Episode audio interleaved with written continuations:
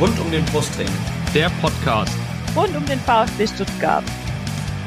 Hallo, hier ist Roberto Hilbert. Hallo, hier ist Peter Reichert. Hallo, hier ist Andi Buck. Ich wünsche euch viel Spaß beim Podcast rund um den Brustring.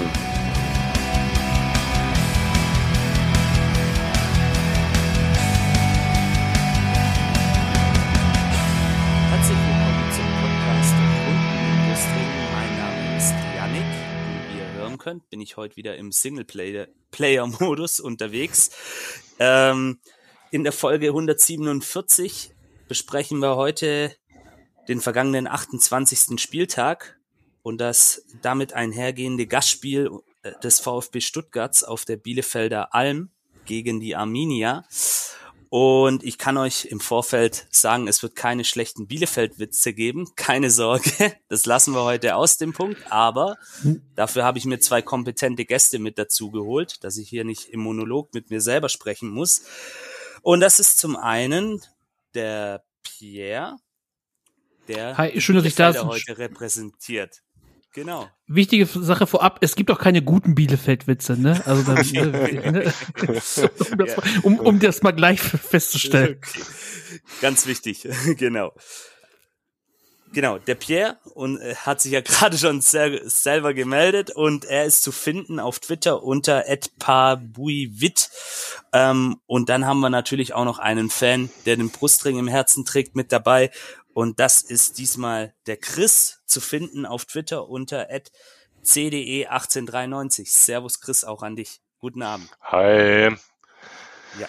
Und bevor wir jetzt äh, in dieses ähm, Spiel, das im Übrigen, so viel kann ich ja vorwegnehmen, ihr werdet es alle mitbekommen haben, eins zu eins ausging, ähm, einsteigen, möchte ich euch natürlich erstmal unsere beiden Gäste, wie ihr es kennt, in alter rund um den Brustring-Traditionen näher vorstellen. Und da fangen wir an mit unserem Gast, der heute die Fahne Ostwestfalens hochhält. Ähm, erzähl uns doch mal, Pierre, wie bist du zu Arminia gekommen? Also erstmal, ich bin, also ich bin in Bielefeld geboren, ich komme aus Bielefeld, dementsprechend liegt die Liebe zum Verein DSC nah. Ich habe, glaube ich, das allererste Mal im Stadion war ich, ähm, da bin ich gerade in die Grundschule gekommen und die Arminia-Spieler haben bei uns an der Schule Freikarten verteilt. Und äh, so kam ich dann das allererste Mal ins Stadion.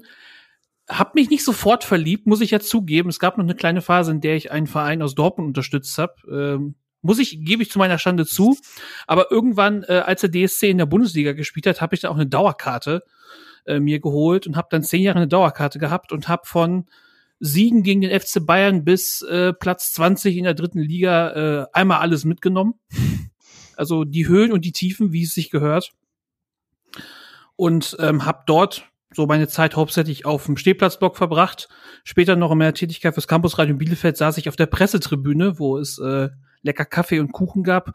Und vor allem, ich saß neben dem Kollegen von Radio Bielefeld, den man unter anderem aus den O-Ton-Charts kennt. Also ihr wisst, äh, dann die linke Seite meines Gesichts ist manchmal ein bisschen verzerrt, weil der Kollege sehr laut ist. Aber so ist so äh, meine Liebe zum DSC irgendwie. Also es ist halt Leidenschaft, Leidenschaft hat der Verein immer mal gesagt und ich glaube, das trifft's ganz gut, aber ich glaube, das ist etwas, was der VfB Stuttgart auch mit uns teilt. Ja, absolut. Äh, vor allem mit Betonung auf Leiden, auf Leiden. Das war leider in den letzten Jahren, glaube ich, bei unseren Vereinen immer mal wieder Thema. Ähm, ja, du hast es gerade erwähnt, äh, du warst dann auch auf der Pressetribüne, aber dein aller, allererstes Spiel auf der Bielefelder Alm, kannst du dich daran noch erinnern? Ja, äh, wie gesagt, ich war halt, ich war halt sieben Jahre alt, ne? Also ich okay. habe das so Bruchstück im Kopf.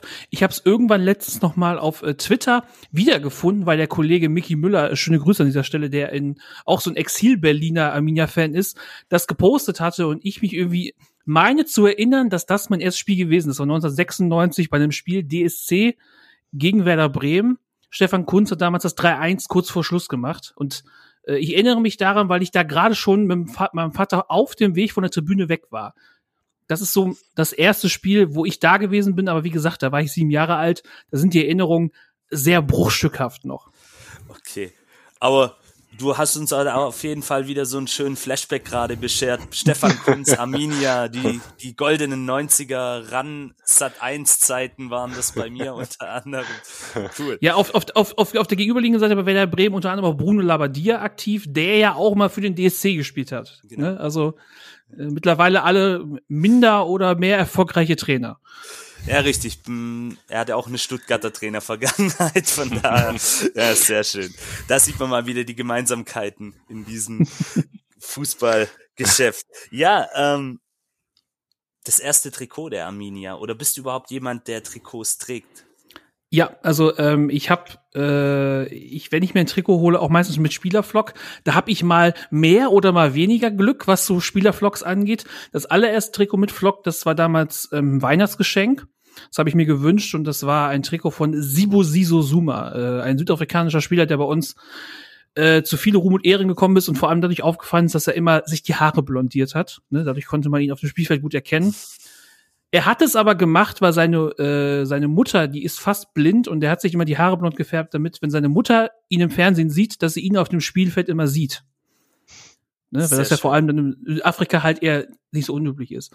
Und äh, dementsprechend war das mein erstes Trikot und ich habe halt, ähm, ich habe natürlich auch ein Fabi Klos Trikot, ich habe äh, aber auch so, äh, so lustige Sachen wie, ich habe ein Amia-Trikot von Oliver Neuville, der hier mal so ein halbes Jahr verbracht hat weil Christian Ziege ihn mitgebracht hat und äh, als Christian Ziege weg war, war Oliver Neville auch ganz schnell weg.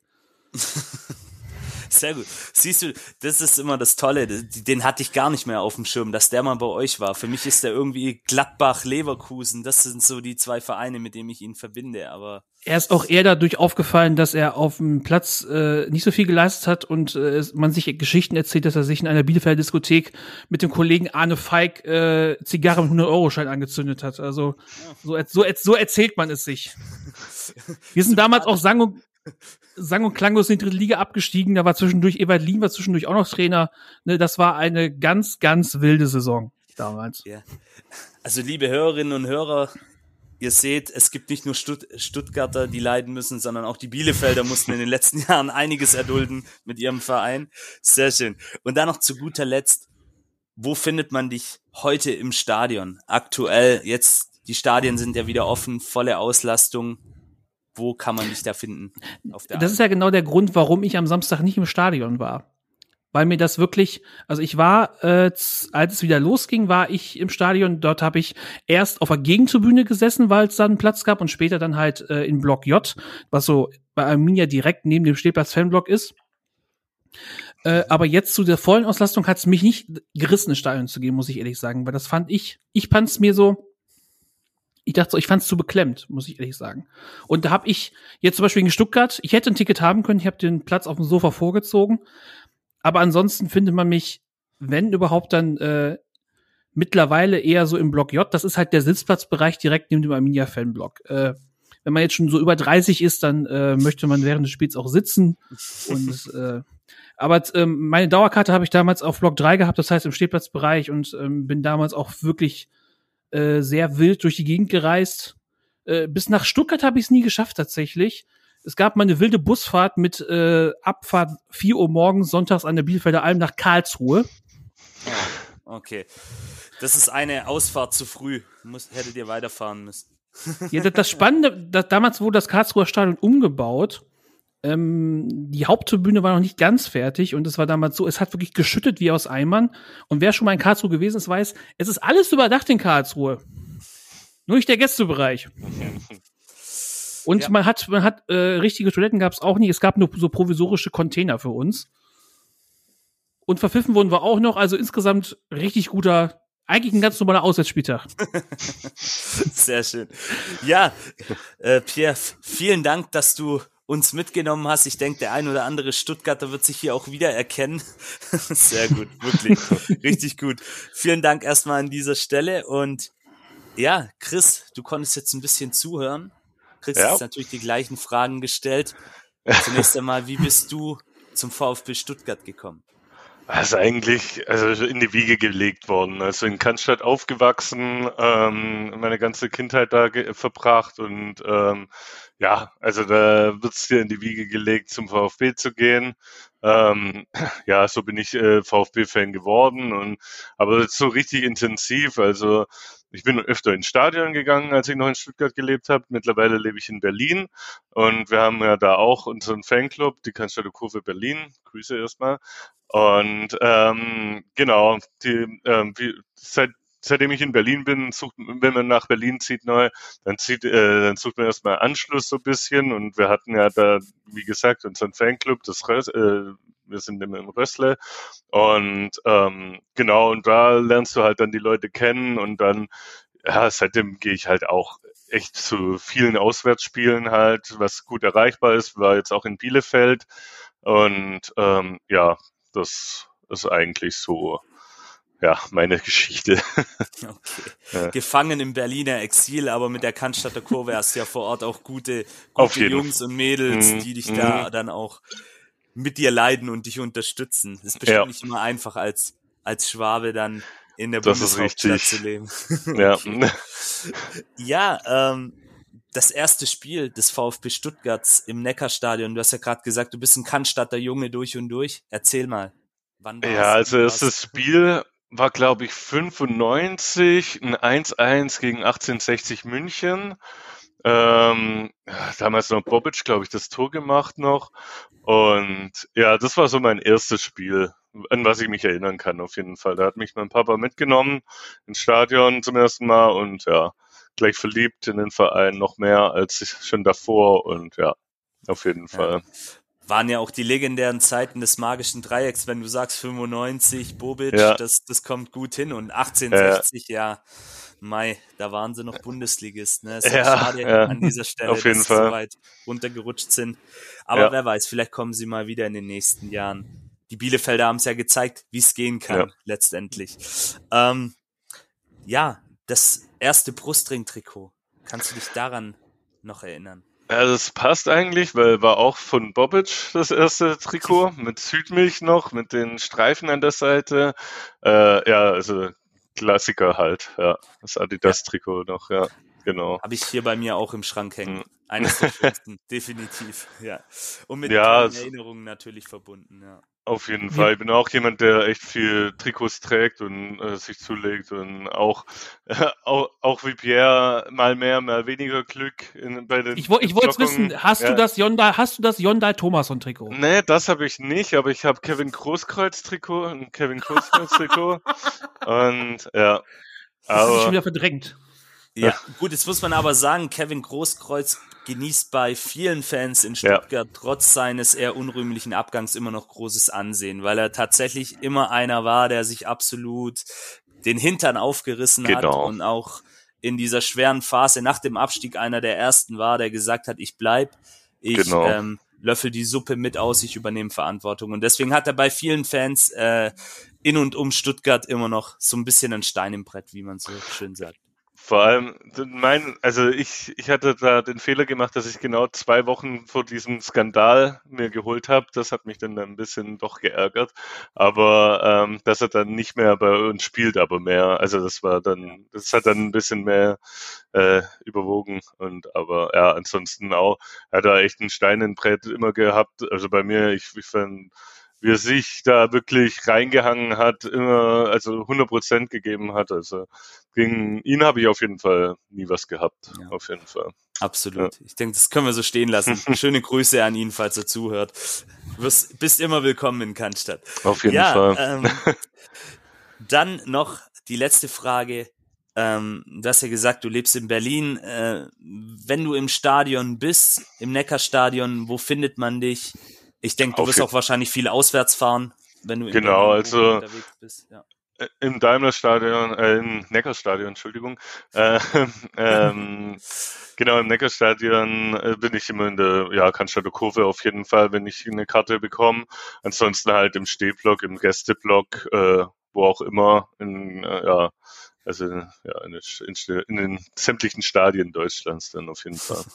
Kommst ja. auf jeden Fall weit rum dank dem Ja, Verlauf. auf jeden Fall, ja. Also Stuttgart ist eigentlich das, na, mit Freiburg ist das weiteste, was von uns weg ist. Ja, ja, klar. ja.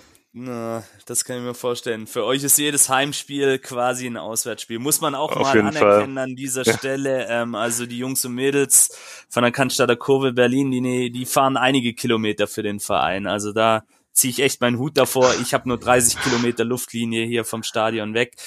Ähm, ja, das ist wirklich respektabel, absolut. Du kannst auch den deinen äh, Kameraden und Kameradinnen auf jeden Fall ausrichten. Sehr cool. Ja, ich hoffe auch, dass viele zuhören äh, oder Ja, ja. den jetzt äh, hören und dann, aber ich werde es weitergeben auf jeden Fall. Sehr gut, sehr gut. Cool. Ja, auch vielen Dank an dich, Chris. Und ja, wenn ihr auch so wie die beiden Protagonisten heute Abend bei uns mal zu Gast sein wollt und mit uns über die Spiele des VfB Stuttgart und alle anderen Themen rund um den Brustring reden wollt, dann meldet euch einfach via Insta, Twitter, Facebook, schreibt uns eine Nachricht und dann planen wir euch auf jeden Fall mit ein. Und ich kann euch sagen, es ist immer ganz lustig und locker hier bei uns. Ja. Dann wollen wir mal in das vergangene Spiel einsteigen. Ähm, fangen wir mal an mit der Aufstellung ähm, des VfB Stuttgart. Ähm, Borna Sosa äh, kam angeschlagen von der Länderspielreise zurück, ähm, hatte Adduktorenprobleme, fiel deswegen aus, war auch schon ein bisschen absehbar ähm, und dafür ist dann Pascal Stenzel in die Startelf gerückt auf die rechte Seite in die Viererkette, Mangala zunächst auf der Bank und ja, ansonsten war eigentlich alles wie gehabt beim VfB, auch wenn man die letzten Spiele anguckt. Ähm, Endo natürlich im zentralen Mittelfeld, ähm, dann auch Fürich wieder in zentraler Position mit dabei und auf den Außen dann natürlich ähm, zum einen Thiago Tomasch auf rechts, Omar Mamouche auf links und vorne Sascha Kalajdzic. Ähm, vielleicht noch eine Besonderheit bei der Bielefelder Aufstellung, die mir dann gleich zu Anfang aufgefallen ist. Okugawa, ich glaube, mit Abstand der erfolgreichste Torschütze aktuell bei den Bielefeldern. Äh, Pierre, kor korrigier mich, wenn dem so nicht ist. Ähm, der hat zunächst gefehlt in der Startaufstellung, ähm, hatte ja auch im Hinspiel das entscheidende Tor gemacht. Und das hat mir wiederum so ein bisschen Hoffnung gemacht für das Spiel. Ähm, Pierre, wie hast du die Aufstellungen gesehen und wie war da, wie war deine Gefühlswelt vor diesem doch sehr wichtigen Spiel für beide Mannschaften?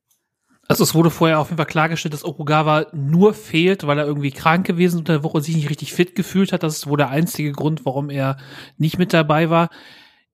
Ich muss ehrlich sagen, dass ich beim VfB bisschen glücklich darüber war, auch wenn das jetzt doof klingt, ähm, dass Sosa nicht gespielt hat, weil ich den für sehr gefährlich halte. Pascal Stenz ist ja für den die äh, Aufstellung gerückt und beim DSC war es irgendwie ein bisschen komisch, weil äh, Manuel Prietl war seit ähm, lange wieder da. Der hatte wirklich stark mit einer Corona-Erkrankung zu kämpfen, war das erste Mal seit Wochen wieder in der Startelf.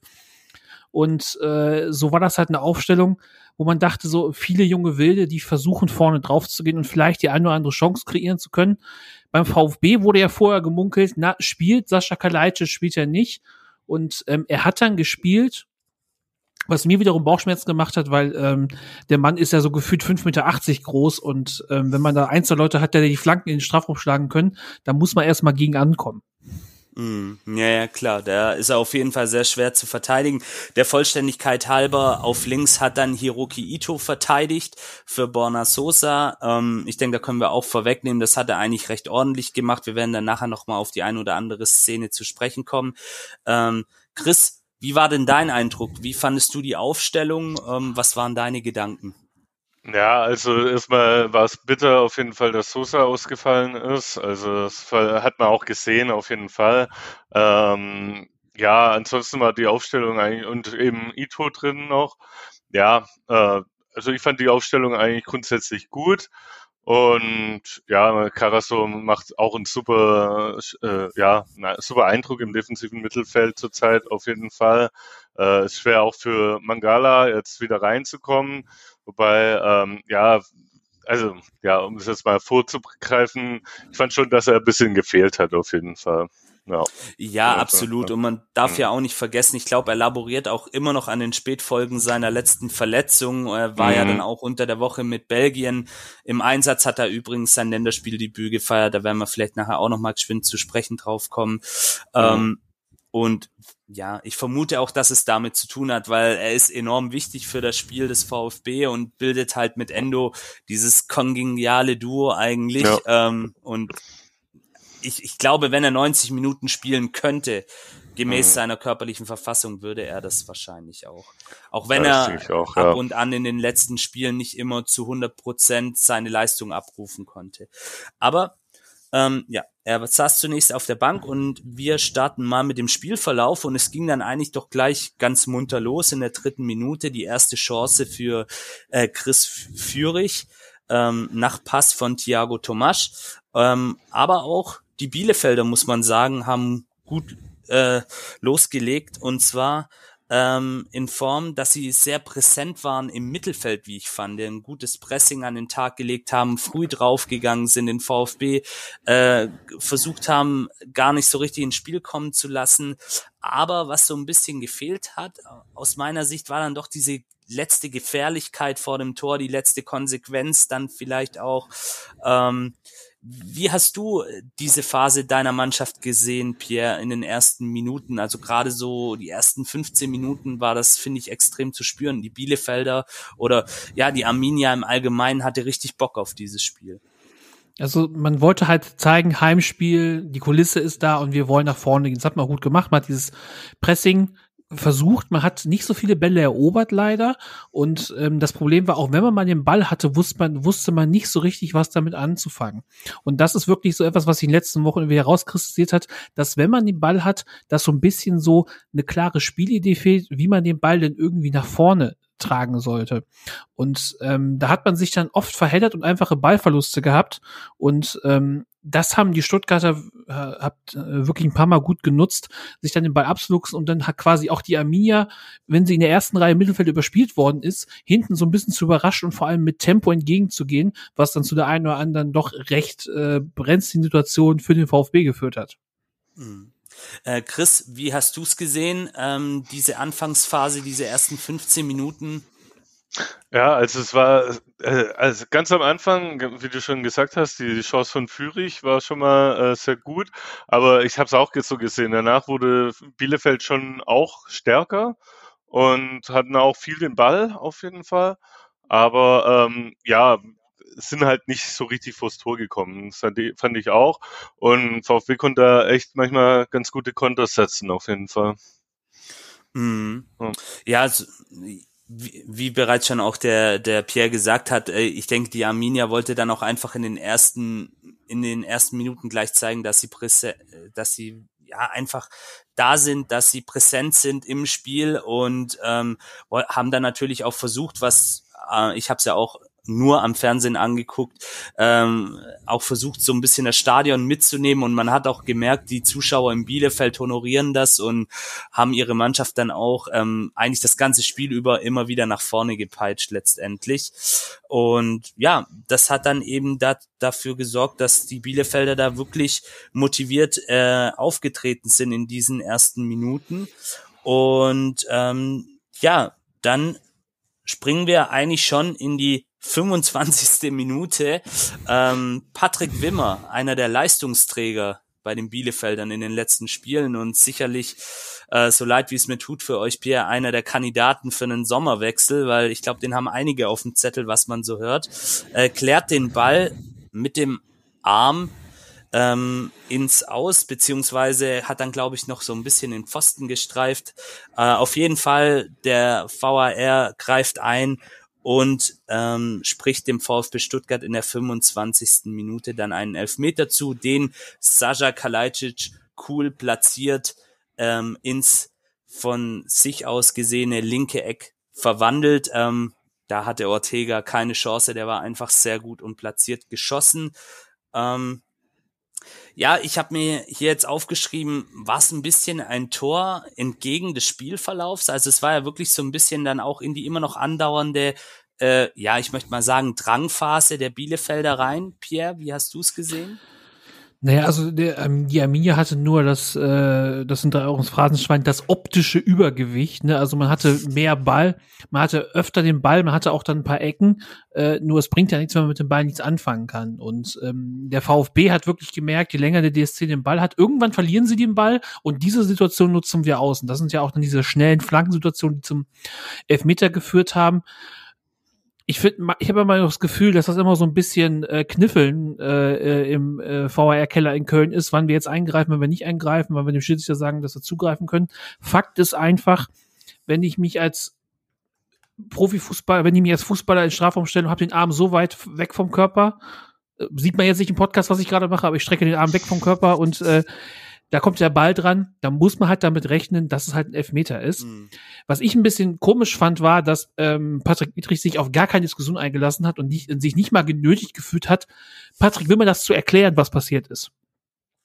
Und hat äh, und das fand ich so ein bisschen, also man hätte ihm doch zumindest in zwei, er ist doch auch dafür bekannt, auch der Pädagoge zu sein, der Freund der Spieler, ein bisschen mit den Spielern reden, nicht alles mit gelben Karten zu lösen. Und im Prinzip hat er in diesem Spiel, äh, hat er sich gesagt so, heute ist Gegenteiltag, heute mache ich mal alles anders. Ja, er hat ein bisschen seine Prinzipien über Bord geworfen. Das ist mir tatsächlich bei ja. ihm auch ein, äh, aufgefallen, weil er tatsächlich eigentlich einer ist, der da schon auch probiert, immer auf Augenhöhe mit den Spielern zu diskutieren. Aber er war sich da wohl ähm, auch sehr sicher mit seiner Entscheidung.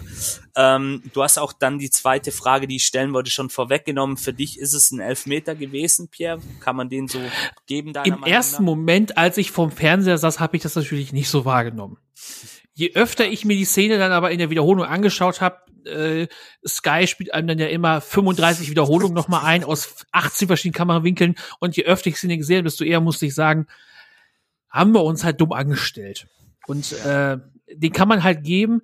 Das mit der Handspielregel ist halt weiterhin nicht so richtig glücklich. Ja, das ist eine Thematik, da müssten wir, glaube ich, das haben wir schon oft hier gehabt im Podcast. ähm, dieses, da müssten wir, glaube ich, eine Sonderfolge drüber machen, weil dann sitzen wir noch bis morgen früh da, wenn wir das jetzt aufgreifen. Ähm, Chris, siehst du es ähnlich? Kann man dem Elfer geben? Ja, auf jeden Fall. Also ich, im Stadion habe ich es natürlich definitiv nicht gesehen. Wir sind, wir waren genau auf der gegenüberliegenden Seite und äh, ich hatte mich da, dann hieß es erst nochmal Ecke und wir hatten uns schon auf die Ecke vorbereitet und läuft auf einmal in die VR-Area und dann dachte man, ah, okay. Mhm gab's was und, und, wir kennen aber auch unsere, unser Glück mit dem VR und äh, das, da war ich mir auch ziemlich sicher, dass es nichts gibt und dann zeigt er auf einmal doch auf den Punkt und war natürlich die Freude groß, definitiv. Ich habe es ich mir heute nochmal angeguckt in, in der Wiederholung. Also ich fand schon, dass er schon mit dem Arm rangeht und dann kommt der Ball halt hin und dann ist es jetzt nach der Regelauslegung, was in dem Quartal gilt, ähm, ist, ist es dann auch ein Elfmeter, ja. Ja. Muss man sagen, ja. Ich denke, so kann man das stehen lassen, so sehe ich das auch. Und mhm. ähm, ja, war dann auch gut, wie gesagt, ähm, gut verwandelt von Sascha Kalajdzic, mhm. ähm, der im Übrigen mit zwei, ähm, äh, ja, ich will mal sagen, Boxeraugen sah ein bisschen auch so aus wie so ein NFL-Spieler, der sich so eine Kriegsbemalung verpasst hat. Ähm, das stammt wohl aus einem äh, Zusammenprall beim Länderspiel in Wales, wo er ja unter der Woche im Einsatz war. Das vielleicht noch der Vollständigkeit halber, weil da ist es, glaube ich, vielen dann aufgefallen, als er zum Elfmeter angetreten ist. Ähm, da hat er tatsächlich ähm, auch eine kleine Blessur davongetragen. Ähm, ja, der VfB dann nach diesem Elfmeter ähm, sicherer im Spiel, etwas stabiler. Man hat gemerkt, diese Führung tut natürlich gut. Hat dann auch erstmal der Arminia so ein bisschen den Zahn gezogen, wie ich fand. Ähm, und dann kam das, was, was der Pierre vorhin auch schon gesagt hat. Patrick Ittrich hat so ein bisschen seine Prinzipien über Bord geworfen und hat mal kurz drei gelbe Karten verteilt innerhalb von fünf Minuten. Und zwar einmal für den Herrn Brunner, und Kalajdzic und Waldemar Anton. Ja, und dann kommen wir auch doch gleich mal zu Patrick Ittrich. Ähm, wie bewertet ihr denn seine Spielführung? Pierre, du zuerst. Hektisch. Also wirklich, also komplett konträr zu dem, was ich sonst kenne. Vor allem äh, so hektische Spielführung kennt man sonst von Spielen, wo sich, wo sich getreten wird, wo richtig Rambazamba ist. Ne? Also das Spiel war ja nicht unfair. Also das, war, das Spiel war ja wirklich weit davon entfernt. Ne? Also es war halt, es, also es war ja nicht mal bissig geführter Abstiegskampf. Ne? Also das war ja Mhm. wirklich, also so wirklich auf einem ganz normalen Zweikampflevel und überhaupt auch kein äh, auch kein Stunk auf dem Platz oder ähnliches. Das kennt man aus der Vergangenheit zwischen Arminia und dem DSC auch anders. Ne? Ich erinnere an das ähm, das Spiel in der Schüko Arena in der Aufstiegssaison. Mhm. Da ging es richtig rund und ähm, deswegen habe ich das nicht so richtig verstanden. Ich glaube, dann ähm, Materazzo hat irgendwann auch die gelbe Karte gesehen. Der hatte aber auch ordentlich rumgefuchtelt unten an der Seitenlinie. das also war, er hat er, zu Ende. Phänomen, was ich von meinem alten Trainerkollegen kenne, so lange rumfuchteln, bis der Schiri sagt, jetzt ist aber mal gut. Noch eine Sache, noch ein Spruch und dann kriegst du eine gelbe und dann sagt man noch mal was und dann kriegt man die gelbe Karte auch. Im Prinzip so lange, bis es dann soweit ist. Aber irgendwie, also es war ein bisschen hektisch, es hat aber auch jetzt nicht irgendwie großartig zum Spielverlauf beigetragen, weil ähm, der DSC ist dann wirklich blind angelaufen teilweise und hat wirklich herausragende Chancen für den VfB irgendwie heraufbeschworen. Mamouche hat, glaube ich, noch für euch vor zwei oder drei Wochen so ein richtig krasses Freistoßshow geschossen. Also der war richtig schwierig zu machen. Allein auf Stefan Ortega zu laufen. Hm. Kommen wir gleich. Also ich habe in der zu Kreisliga C, ich habe ja. ich habe in der Kreisliga C auch nicht immer alles hingekriegt, ne? Aber ich würde, also ich würde sagen, als Profifußballer kann man den schon mindestens aufs Tor bringen. Absolut. Also den werden wir gleich auch noch besprechen, auf jeden Fall. Ähm, aber zunächst einmal die eine gelbe Karte aus VfB-Sicht mit erheblichen Folgen, nämlich Waldemar Anton hat die fünfte gesehen und fehlt somit im nächsten Heimspiel gegen Borussia Dortmund. Äh, ja, Chris, möchtest du auch noch was zu Patrick Ittrich in diesem Spiel sagen? Wie hat er auf dich gewirkt? Wie bewertest du ihn? Ja, also äh, wie Pierre schon gesagt hat, also es war eigentlich richtig atypisch für Itrichs äh, Spielführung, fand ich. Also fand es schon ein bisschen äh, zerfahren geleitet. Also es war jetzt keine Tretertruppe wie Augsburg auf dem Platz oder so. Äh, waren beides, äh, war eigentlich ein, ja, war jetzt kein Rumgetrete oder so. Also ähm, hatte ich mich auch manchmal gefragt, was pfeift er das jetzt ab? Und äh, auch noch gelbe Karte. Und, ja, also m, im Grunde, m, ja, er hat es nicht verpfiffen, das jetzt nicht, aber es war jetzt auch nicht souverän geleitet auf jeden Fall. Hm. Ja. Ja, da gehe ich auch wieder mit euch mit. Ähm, wie gesagt, ich halte eigentlich Patrick Ittrich für einen der besseren Bundesliga-Schiris, definitiv. Er hat auch immer ein gutes Standing auf dem Platz, eine gute Ausstrahlung. Ähm, hör, hör mir auch gern, er ist ja des Öfteren in solchen kleinen äh, Videoclips auch auf Social Media zu sehen und ich verfolge ihn auch auf Twitter und was er da so spricht und wie er sich gibt, das gefällt mir eigentlich ganz gut. Also hat mich dann doch gewundert. Aber, aber gut, okay. Ähm, wollen wir mal weitermachen? Ähm, dann gab es ein kleines Chancenfestival für den VfB. Zunächst einmal wieder in Person von Chris Führig, der knapp am langen Eck in der 38. Minute vorbeischießt. Und dann kommt die Szene, Kreisliga C, Pierre hat es gerade erwähnt, unser ägyptischer Nationalspieler Omar Mamouche nach langem schicken Solo, da hat man auch wieder gesehen, was seine Stärken einfach sind, dieser Antritt, diese Dynamik, die er da mitbringt, äh, vorbei am letzten Bielefelder Abwehrmann, ich weiß gerade nicht mehr, wer es war, ähm, und ja, dann will er ihn sauber ins lange Eck legen und verpasst den halt komplett. Und ja, der Ball geht vorbei am, am Tor und ja, hier muss er, der Pierre hat schon vorweggenommen, den Deckel drauf machen. Ein Mann mit seiner Klasse und die hat er unbestritten. Muss den auf jeden Fall machen. Äh, bei Sky ähm, in der Halbzeit Günne Schäfer hat ihn dann so ein bisschen in Schutz genommen, hat gesagt, ja, so einfach ist er dann auch nicht ähm, unbedingt, wenn er da aus vollem Tempo abschließen will, aber ich, ich weiß halt einfach, was Oma Mamouche für eine Klasse hat, zu was er in der Lage ist und ja, deswegen sage ich, den ja, den muss er einfach, da muss er einfach den Deckel drauf machen und das Ding dann ins lange Eck legen. Oder alternativ dazu, das wurde auch heiß auf Twitter diskutiert, wie ich mitgelesen habe, äh, den Torwart umkurven wäre vielleicht auch noch eine Variante gewesen, wobei in der mit dem Tempo auch relativ schwer. Einfach das nächste Mal präziser abschließen, dann hätte es schon 2-0 Oder noch ein, zwei Meter gehen. Ja, ja. Und noch ein, zwei Meter gehen, genau. Mhm. Ähm, er hat da sicherlich dann auch die Wahl. Ähm, ja, ähm, Oma Mamouche in dem Spiel, Chris, wie hast du ihn gesehen? Neben dieser Szene, ähm, war ja schon in den Le Spielen davor ein, einer der wichtigen Männer und hat auch immer gute Leistungen gezeigt. Ja, äh, aber gest, äh, nee, am, am Samstag war es, ja, war nicht so sein bester Tag, sag ich mal so. Mhm. Also er hat schon auf jeden Fall bessere Spiele für uns gemacht. Ähm, ja, das sieht man symptomatisch, diese Chance. Äh, hat aber auch so einige Bälle verloren, die nicht nötig waren. Ähm, ja, also es war ausbaufähig, sag ich mal so. Okay. Ja, so habe ich es ja. gesehen. Ja. Also da haben wir auf jeden Fall schon Besseres von ihm in dieser Saison gesehen. Ähm, Pierre, du, du hast dich wahrscheinlich gefreut, du hast tief durchgeatmet, als der Ball dann am Pfosten vorbeigerollt ist.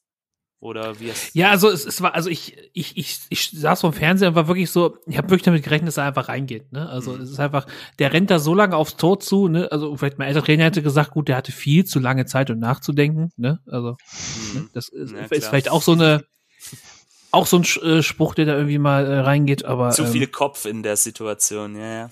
Ja. ja. Es, also auf jeden Fall, ich, ich dachte nur, also ich dachte nur, wenn sich das nicht mal recht. Mhm. Ja, hat sich's ja dann auch letztendlich. ähm, ich glaube, wenn zu diesem Zeitpunkt das 0-2 gemacht wird, wird's für Bielefeld extrem schwer, wieder zurückzukommen. Aber ähm, nichtsdestotrotz, ähm, man muss sagen, die Arminia hat sich nicht aufgegeben, immer wieder mit Ballgewinnen dann auch ähm, zu Beginn der zweiten Halbzeit im Mittelfeld. Dann eine also wir steigen jetzt gleich schon mal in die zweite Halbzeit mit ein. Ähm, dann Tomasch mit einer, wie ich finde, dämlichen gelben Karte, als er da den Freistoß behindert, indem er den Ball da noch irgendwie, ich glaube, er hat ihn, hat er ihn weggeworfen oder, oder hat ihn weggekickt, auf jeden Fall total bescheuert und ähm, ja. Aber auch halt auch keine gelbe Karte, ne? Also. Ja. Also ja. in dem Spiel, wo es wirklich so ruhig ist, kann, kann man den Spieler auch einfach mal ermahnen. Ne? Also sagen, also ist ja auch ja. nicht so, als wäre es irgendwie Zeitspiel gewesen, es war die 47. Minute. Ne? Also ist natürlich auch nicht mhm. klug, aber es passt halt zu Itrichs Leistung zu sagen, so auch dafür gibt's direkt einen gelben Karton. Ich glaube, der hatte einfach gar keinen Bock auf Spirenzia an dem Tag irgendwie. Mhm. Ja, und, und er wollte dann natürlich diese Linie aus der ersten Halbzeit wahrscheinlich beibehalten und hat sich dann gesagt, okay, Junge, dass du gleich weißt, wo du, wo du gepolt bist heute. Dafür auch die gelbe Karte. Für mich, ja, man, man hätte es auch diplomatisch lösen können von Schiedsrichterseite, da bin ich ganz bei dir, aber dennoch auch eine dumme Aktion von Tomasch. Ähm, Chris, siehst du es ähnlich? Ähm, Auf jeden Fall. Also genauso eigentlich, also das war einfach unnötig, äh, hätte nicht sein müssen. Ähm, er muss damit rechnen, dass er dafür Geld kriegt eigentlich, auch wenn jetzt äh, äh, Idrich jetzt nicht die souveränste Leistung gemacht hat, aber gerade äh, okay, der Junge ist 18, glaube ich. Äh, ist du noch 18 oder 19? 19, 19 ist er. 19 ist er, okay. Ja, genau. äh, ja, trotzdem, ja, hätte nicht sein müssen, aber gut. Äh, gibt Schlimmeres, ja. sag ich mal so. Ja. Es blieb ja dann ja. auch erstmal ohne Folgen und ja, er muss einfach draus lernen, da muss er dann einfach seine Emotionen vielleicht auch besser im Griff haben. Ja. Ja. Aber ähm, Patrick Ittrich hat's da schon auch ein bisschen übertrieben aus meiner Sicht. Ich glaube, da sind wir uns auch alle drei, wie wir heute Abend hier sind, ähm, einig. Ähm, dann besagter Thiago Tomasch in der 54. Minute nach Rückpass Mamouche mit einer Schusschance, die aber weit drüber geht und man muss sagen, es fällt einfach auf, auch beim VfB immer wieder in den letzten Spielen, ähm, dass wir auch oft schlechte Schusspositionen uns aussuchen und ähm, ja auch teilweise dann sorglose Abschlüsse an den Tag legen, ähm, wo dann einfach die Wucht fehlt, die Präzision, siehe Marmouche in der ersten Halbzeit oder auch Chris Führig. Ähm, Chris, siehst du es siehst du's ähnlich? Sind das so zwei Faktoren für dich oder äh, hast du da noch eine Erklärung dafür, dass wir so viele Chancen dann letztendlich auch nicht nutzen? Ja, ich sag mal, ähm, wir arbeiten sie, ja, du hast recht, manchmal, ja, ja nicht die besten Schusspositionen, sage ich mal. Aber ähm, andererseits, wenn sie es dann reintragen wollen oder so, ist es dann auch meistens nichts. Also schon manchmal auch dann mal abziehen und so weiter, dann geht er halt mal drüber. Aber manchmal geht er dann auch rein, so wie äh, Mamouche Freistoß äh, vor zwei mhm. Wochen. Ähm, ja, also es ist immer ja, zwei Seiten, aber ja, du musst es halt schon sauberer zu Ende spielen, das ist ganz ja. klar. Also Ab, ja. Absolut. Und wir werden ja jetzt auch noch im weiteren Verlauf des Spiels ähm, auf die eine oder andere Chance noch zu sprechen kommen. Und mhm. das ist dann halt einfach das, wo du dann am Ende des Tages, und das ist das Schlimme, im Ansatz sieht es ja immer alles gut aus, aber am Ende des Tages kann es dich halt Punkte kosten. Und das mhm. war sicherlich einer der Hauptfaktoren, neben natürlich auch dieser kämpferisch guten Leistung der Arminia, dass, dass wir dieses Spiel dann letztendlich vielleicht auch nicht für uns entschieden äh, oder entscheiden konnten, so rum. Ähm, da müssen wir aufpassen. Wir werden auch nachher auf den nächsten Gegner schauen, Borussia Dortmund. Da wirst du vielleicht nicht so viele Chancen kriegen wie gegen Bielefeld. Und da musst du da einfach vielleicht auch effektiver und kaltschnäuziger sein letztendlich. Ja, äh, und prompt wurde natürlich dann auch dieser Chancenwucher, ich drück's jetzt extra etwas überspitzt aus, ähm, bestraft. Und zwar in Form von Florian Krüger, ähm, der sein erstes Bundesligator machen durfte. Und zwar nach einem Einwurf ähm, setzt sich Bielefeld erneut auf dem Flügel ganz gut durch. Äh, Janis Serra ähm, verlängert in Richtung Mitte, wo Krüger den Ball dann in bester Torjägermanier äh, über die Linie drückt. Ähm, Pierre, wie hast du es gesehen? Schön rausgespielt von deiner Mannschaft auf jeden Fall. Der schönste Angriff des Tages, äh, auch so richtig der einzige, der so irgendwie so ein bisschen was gebracht hat. Wir haben das Spiel relativ schnell gemacht. Äh, äh, Brunner hat sich dann den Ball Doppelpass zugespielt mit Schöpf, der den Ball reingeflankt hat und Janis Serra hat den Ball dann verlängert ähm, der in dem Spiel auch irgendwie, Janis Serra hat in dem Spiel auch nicht so richtig stattgefunden, muss, muss man ehrlicherweise mhm. sagen, war da vorne so ein bisschen auf verlorenen Posten. Und äh, bei Flo Krüger freut es mich einfach, ähm, weil der sich wirklich die ganze Saison schon aufgerieben hat, ähm, als großes Talent irgendwie aus Aue gekommen ist. Äh, auch andere Mannschaften hätten den gerne haben wollen und wir haben ihn dann bekommen. Und es freut mich für den Jungen, dass er endlich mal ähm, auf die Lorbeeren einzahlen konnte und jetzt äh, sein erstes Tor gemacht hat. Mhm es hat dem DSC aber irgendwie nicht so richtig was gebracht, habe ich das Gefühl gehabt. Also wir haben zwar das Tor gemacht, aber trotzdem sind, haben wir nicht mehr gefährliche Aktionen daraus ziehen können. Und ich und ähm, was eigentlich irgendwie schade gewesen ist, weil dann war so der Momentum-Change war eigentlich da. Wir machen das Tor, spielen es gut heraus. Auch direkt vor der Südtribüne, da war direkt mal so ein, auch so ein Moment, wo die Stimmung nochmal so richtig hochkochte. Aber irgendwie sollte es dann nicht, weil auch kurz danach die Wechsel kamen, ähm, Klos und äh, Andra äh, Klos und Lawson kamen rein für Serra und Andrade und ähm, wo man eigentlich dachte, ja, jetzt kriegen wir noch mal eine andere Komponente ins Spiel mit Fabian Klos, aber irgendwie irgendwie kriegt der DSC jetzt aktuell nicht hin. Ja. Aber ähm, aus VfB-Sicht, Chris, müssen wir sicherlich über die Zweikampfführung in dieser Szene sprechen. Ähm, ja. Warum kommen wir da nicht rein? Warum? Ich meine, du hast ja mehrere Möglichkeiten auch. Klar, der Einwurf wird schnell ausgeführt, aber du kannst natürlich versuchen, Schöpf an der an der Flanke zu hindern. Danach ist es natürlich sehr schwer dann auch zu verteidigen, ähm, wobei dann Krüger glaub auch relativ unbedrängt da am langen Pfosten das Ding über die über die Linie drücken kann. Wie hast du das Gegentor gesehen? Ja, auch so eigentlich. Also es ist wirklich so, du, du musst die Flanke schon verhindern auf jeden Fall, weil wenn du dann hinten, äh, ja, also sonst wird's halt schwer und so war es dann auch mega schwer und ähm, ja, deshalb ja, er steht ziemlich frei, muss man auch sagen, auf jeden Fall. Aber ist, die Fehler passieren schon davor, auf jeden Fall. Ja. Mhm. Mhm. Ja, definitiv. Ja. Und ähm, tatsächlich ist es mir auch jetzt schon aufgefallen, dass wir oftmals nach Einwürfen vom Gegner sehr anfällig sind. Also das war jetzt, ja. ich weiß nicht, vielleicht bin ich da einfach zu nerdig unterwegs, aber irgendwie ist das so ein bisschen auch so ein Thema, äh, was vielleicht auch in der ein oder anderen Mannschaftssitzung dann nochmal angesprochen wird. Ähm, nach schnellem Einwurf des Gegners, wie schaffe ich da, mich schnell wieder zurück auf meine Position zu bewegen, die Räume eng zu halten und auch die Spieler dann letztendlich an der Flanke äh, zu hindern. Ähm, ja, Der, der muss ich nochmal herausheben, wer das, wer das Spiel schnell gemacht hat. Nämlich der Ball rollte ins Aus und ähm, Frank Kramer tatsächlich hat äh, Cedric Buller den Ball zugeworfen, so dass es wirklich nach zwei Sekunden weiterging. Da, Okay.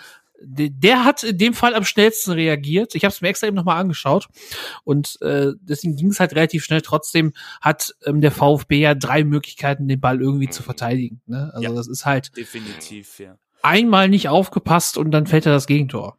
Ja, einfach geschlafen auch aus VfB. Ja. Muss man, muss man, muss man, denke ich, dann auch so letztendlich ähm, beurteilen. Ja, aus eurer Sicht der Ausgleich verdient, ähm, angesichts auch dieser miserablen Chancenverwertung, Pierre? Wie siehst du Boah, verdient, verdient ist ein großes Wort.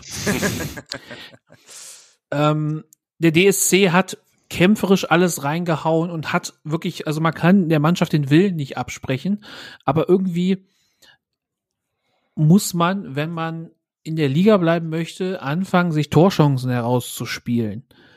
Es ist natürlich effektiv, dass wir die, unsere einzige richtig gute Torchance, die aufs Tor ging, wirklich dafür nutzen, dieses Tor zu erzielen. Das ist in allen Ehren. Nur, Hm. ganz doof gesagt, wenn der VfB sich vor der Bude nicht so blöd angestellt hätte, hätten wir auch 4-1 verlieren können. Ne?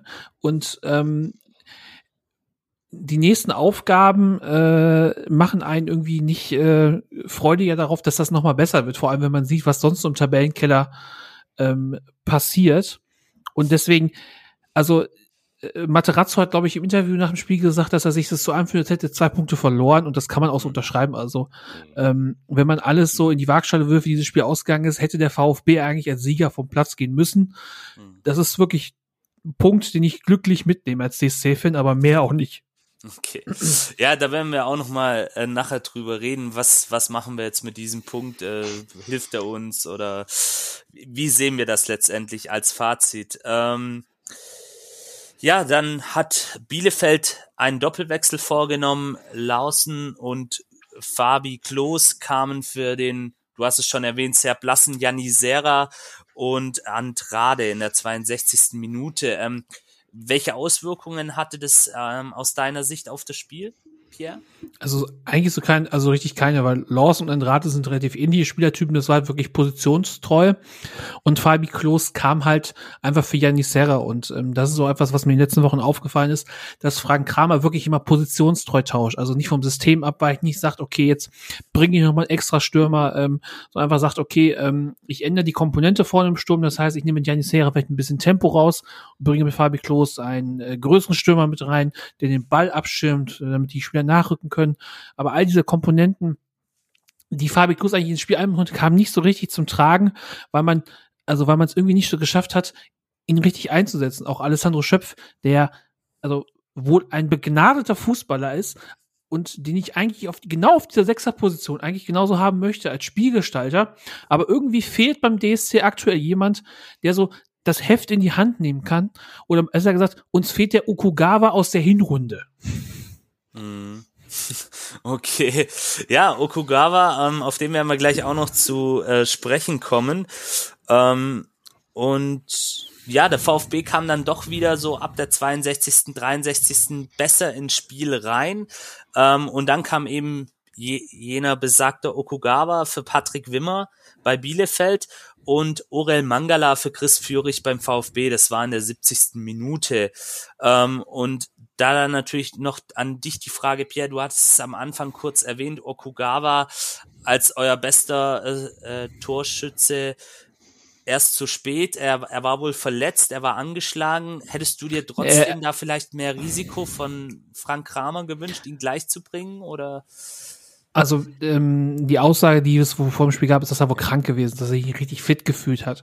Und da muss man auch immer so schauen, wie man, wie viel man so einem Spieler auch zumutet. Ne? Also Frank Kramer wird schon seine Gründe gehabt haben, warum Okugawa so lange draußen gesessen ist. Also ich glaube, wenn er komplett fit gewesen wäre, dann hätte er auch von Anfang an gespielt. Mhm.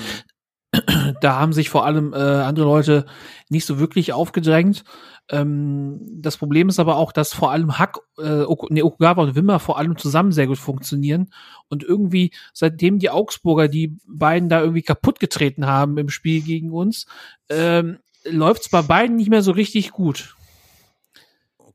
Chris zuckt Also- aber, das das mit dem Kaputttreten, das, das kann man ruhig so wörtlich nehmen. Das haben wir Ja, Augsburger ja, so ist, gemacht. also die Augsburger sind ja, ja, also sind sie bekannt für, ja. Okay, Lass, lass, ja. lassen wir mal so stehen. Wir hatten vor kurzem einen netten Augsburger Gast. Okay. Ähm, deswegen will, will ich es mir jetzt nicht versterzen. Der wird wahrscheinlich heute reinhören, aber wir lassen das mal so stehen. Die Augsburger pflegen eine sehr rustikale Spielweise. Das wollte ich sagen, genau. Okay, gut, perfekt. Politisch korrekt. Das, so, so viel Zeit muss sein.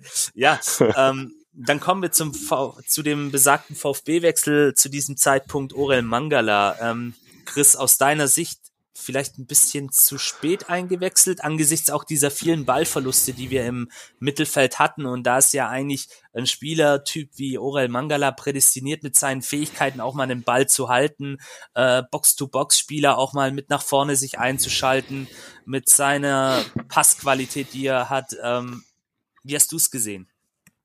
Ja, also es hätte schon Sinn gemacht, ihn schon ein bisschen früher zu bringen, aber gut, äh, unser Trainer ist jetzt nicht für frühe Auswechslungen, äh, Auswechslungen bekannt, äh, so was jetzt keine Kritik sein soll, aber äh, ja, also mich jetzt gewundert, wenn er früher gewechselt hätte, sagen wir mal so.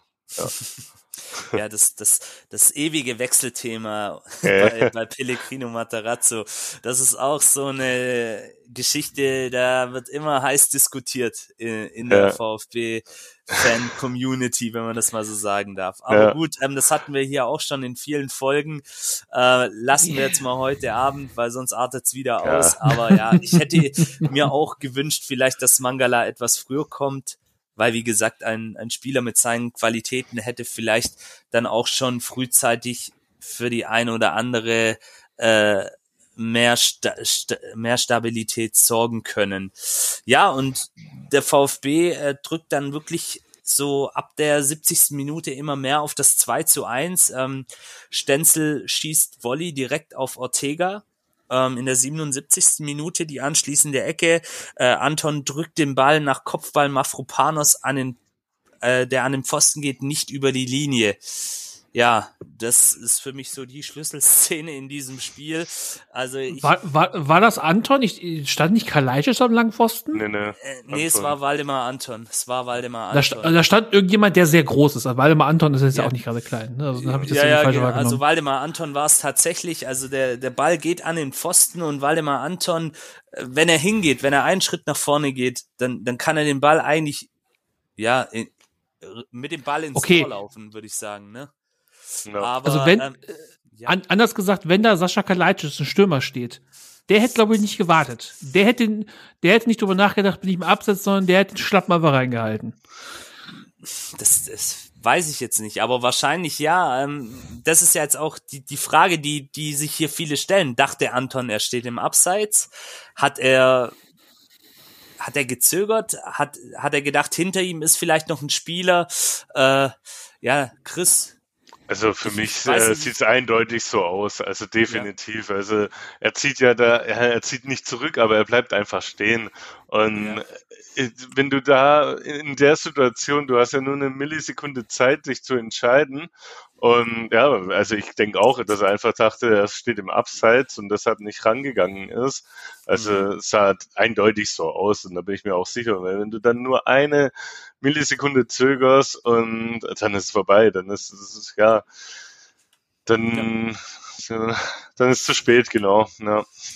Ja, und, und, und diese Millisekunde hat dann letztendlich vielleicht auch drei Punkte für den Ja. VfB Stuttgart verhindert, äh, um es mal ganz, äh, ja, wie soll man sagen, ganz philosophisch und ähm, auch wieder etwas überspitzt auszudrücken. Ähm, ja, ich bin da auch bei dir. Ich gehe auch davon aus. Ich habe mir jetzt diese Szene, ähm, Ricky, liebe Grüße an dich, ähm, hat da ein schönes äh, GIF draus gemacht und ich habe mir dieses dieses GIF oder diesen kleinen Clip jetzt schon mehrmals äh, auch vor der heutigen Aufnahme angeguckt, aber ich ja, Waldemar Anton ist ja auch nicht erst seit gestern äh, Profi, also es ist eigentlich einer unserer erfahrenen Jungs in der Mannschaft und ich bin da ganz bei Chris. Ich glaube einfach auch, dass er gedacht hat, okay, ich stehe im Abseits, vielleicht ist hinter mir noch jemand, der, der, der, der nicht äh, im Abseits steht.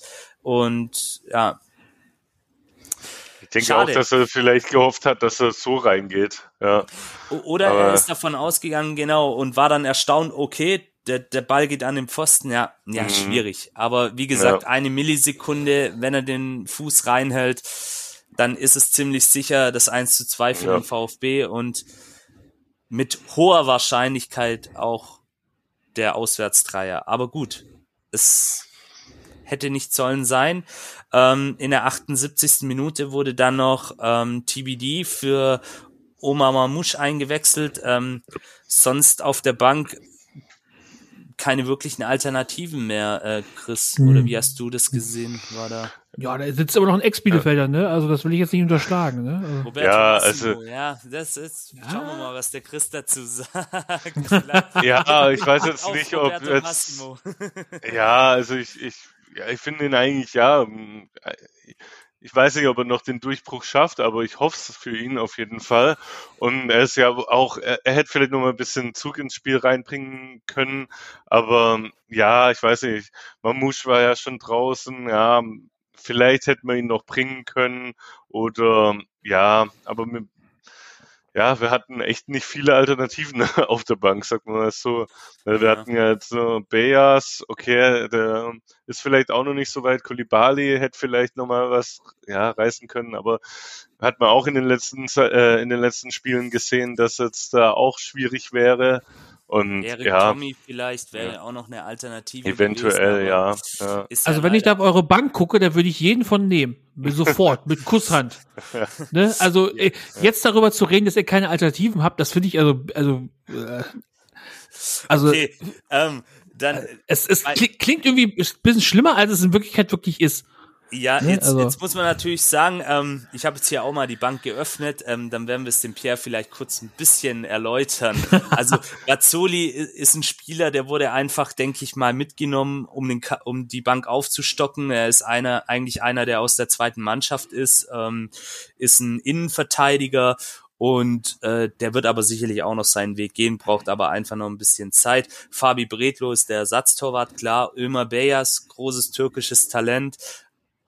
Leider hat er auch noch nicht so wirklich den Durchbruch bei uns geschafft, ist aber auch erst 18 Jahre jung. Äh, Tanguy Koulibaly, Massimo, das sind so zwei Spieler, die möchte ich mal zusammenfassen. Das sind so Jungs, die müssen den nächsten Schritt jetzt mal gehen. Die haben schon ihre Anlagen gezeigt und, und zu was sie imstande sind, aber nicht kontinuierlich. Und sind dann beide auch so ein bisschen in Leistungstief gefallen. Bei Roberto Massimo, für dich als Ex-Bielefelder sicherlich die interessanteste Personalie. War es dann auch so, er hatte eine Corona-Infektion, nachdem er dann auch sein erstes Bundesligator geschossen hat, wo man dann auch gedacht hat, äh, ja, jetzt, jetzt hat er diesen Punkt überwunden, jetzt, jetzt geht er richtig aus sich raus, jetzt explodiert er vielleicht auch war, dem war dann leider nicht so, wurde dann auch in dieser Zeit für die U21-Nationalmannschaft nominiert. Ähm, ja, aber da wartet man bei beiden immer noch so auf diesen, auf diesen Sprung, auf diesen äh, Break-Even-Point, der jetzt passiert wird und dann, dass die Jungs sich einfach zu soliden Bundesligaspielern dann auch entwickeln. Enzo Mio ebenfalls auf der Bank, kommt aus einer langen Verletzungsphase zurück. Ich weiß nicht, inwieweit man den hätte einsetzen können, hat auch noch nicht viele Spiele gemacht. Junger Franzose und Erik Tommy. Ja, Erik Tommy. Chris, was soll man sagen zu Erik Tommy? Der, eigentlich, ja, ja.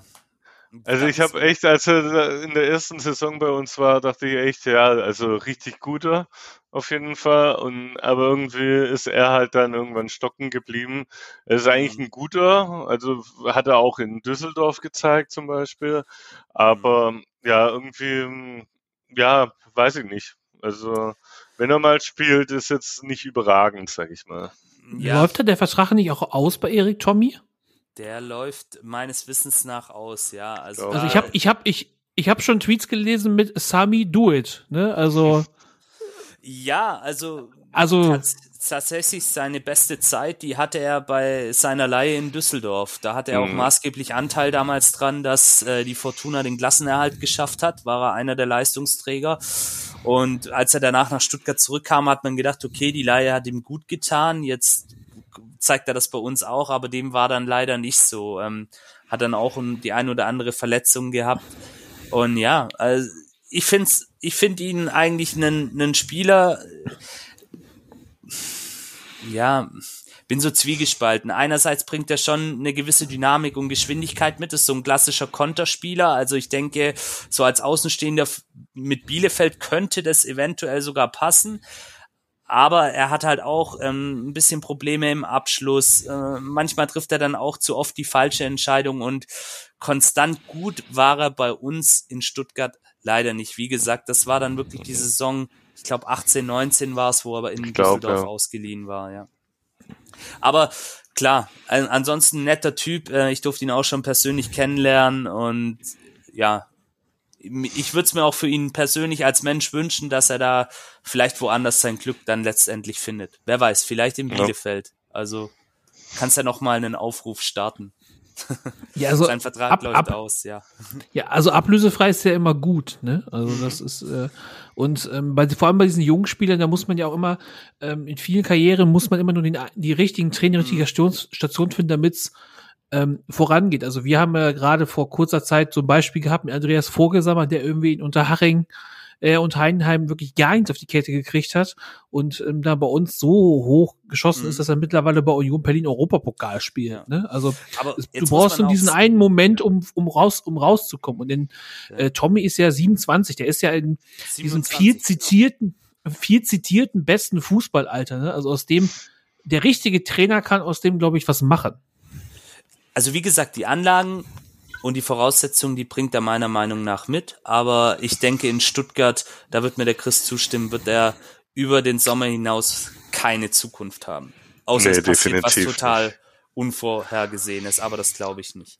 Nee, Gut, das glaube ich ähm, auch nicht. Ne. Dann steigen wir noch mal äh, zurück ein ins Spiel. Ähm, wir sind jetzt in der 78. Minute. Ähm, Fürich und Mamouche ähm, bekamen in, nochmal, um auf die Wechsel einzugehen, Fürich und Mamouche bekamen die Chancen, trafen aber nicht und Kalajdzics einziger Torschuss war dann letztendlich dieser verwandelte Elfmeter.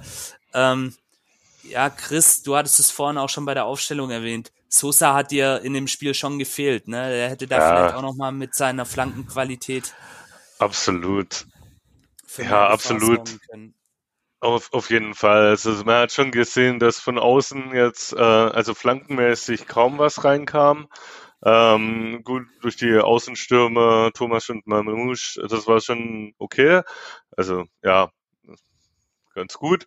Aber ja, du hast, du hast gemerkt, dass da, also Sosa schießt, ja, Sosa schießt gefühlte 20 Flanken pro Spiel und irgendeiner will, landet dann meist auf dem Kopf von Kalajdzic. Mhm. Und äh, ja, also es war definitiv ein Faktor auf jeden Fall. Definitiv. Ja. Sehe ich auch so. Also wenn man natürlich dann auch sieht, wie entscheidend ein Borna Sosa, wie viele Assists er allein in den letzten Spielen gemacht hat. Ich erinnere da nur an das Auswärtsspiel bei Union Berlin, wo er die entscheidende Halbfeldflanke ja. kurz vor Abpfiff schlägt. Äh, mhm. Ja, brauchen wir, glaube ich, nicht drüber reden. Das weiß jeder, der sich mit dem VfB und auch mit der Bundesliga beschäftigt, wie wichtig Borna Sosa und seine Flanken für das ja. Spiel des VfB letztendlich sind. Ähm, ja. ja, und dann ja, kommen wir zur wahrscheinlich schlimmsten Szene des ganzen Spiels. Ähm, fällt mir jetzt auch persönlich nicht ganz so leicht darüber zu sprechen, aber wir müssen es machen. Ähm, Alessandro Schöpf und Fabian Klos äh, stoßen mit den Köpfen zusammen.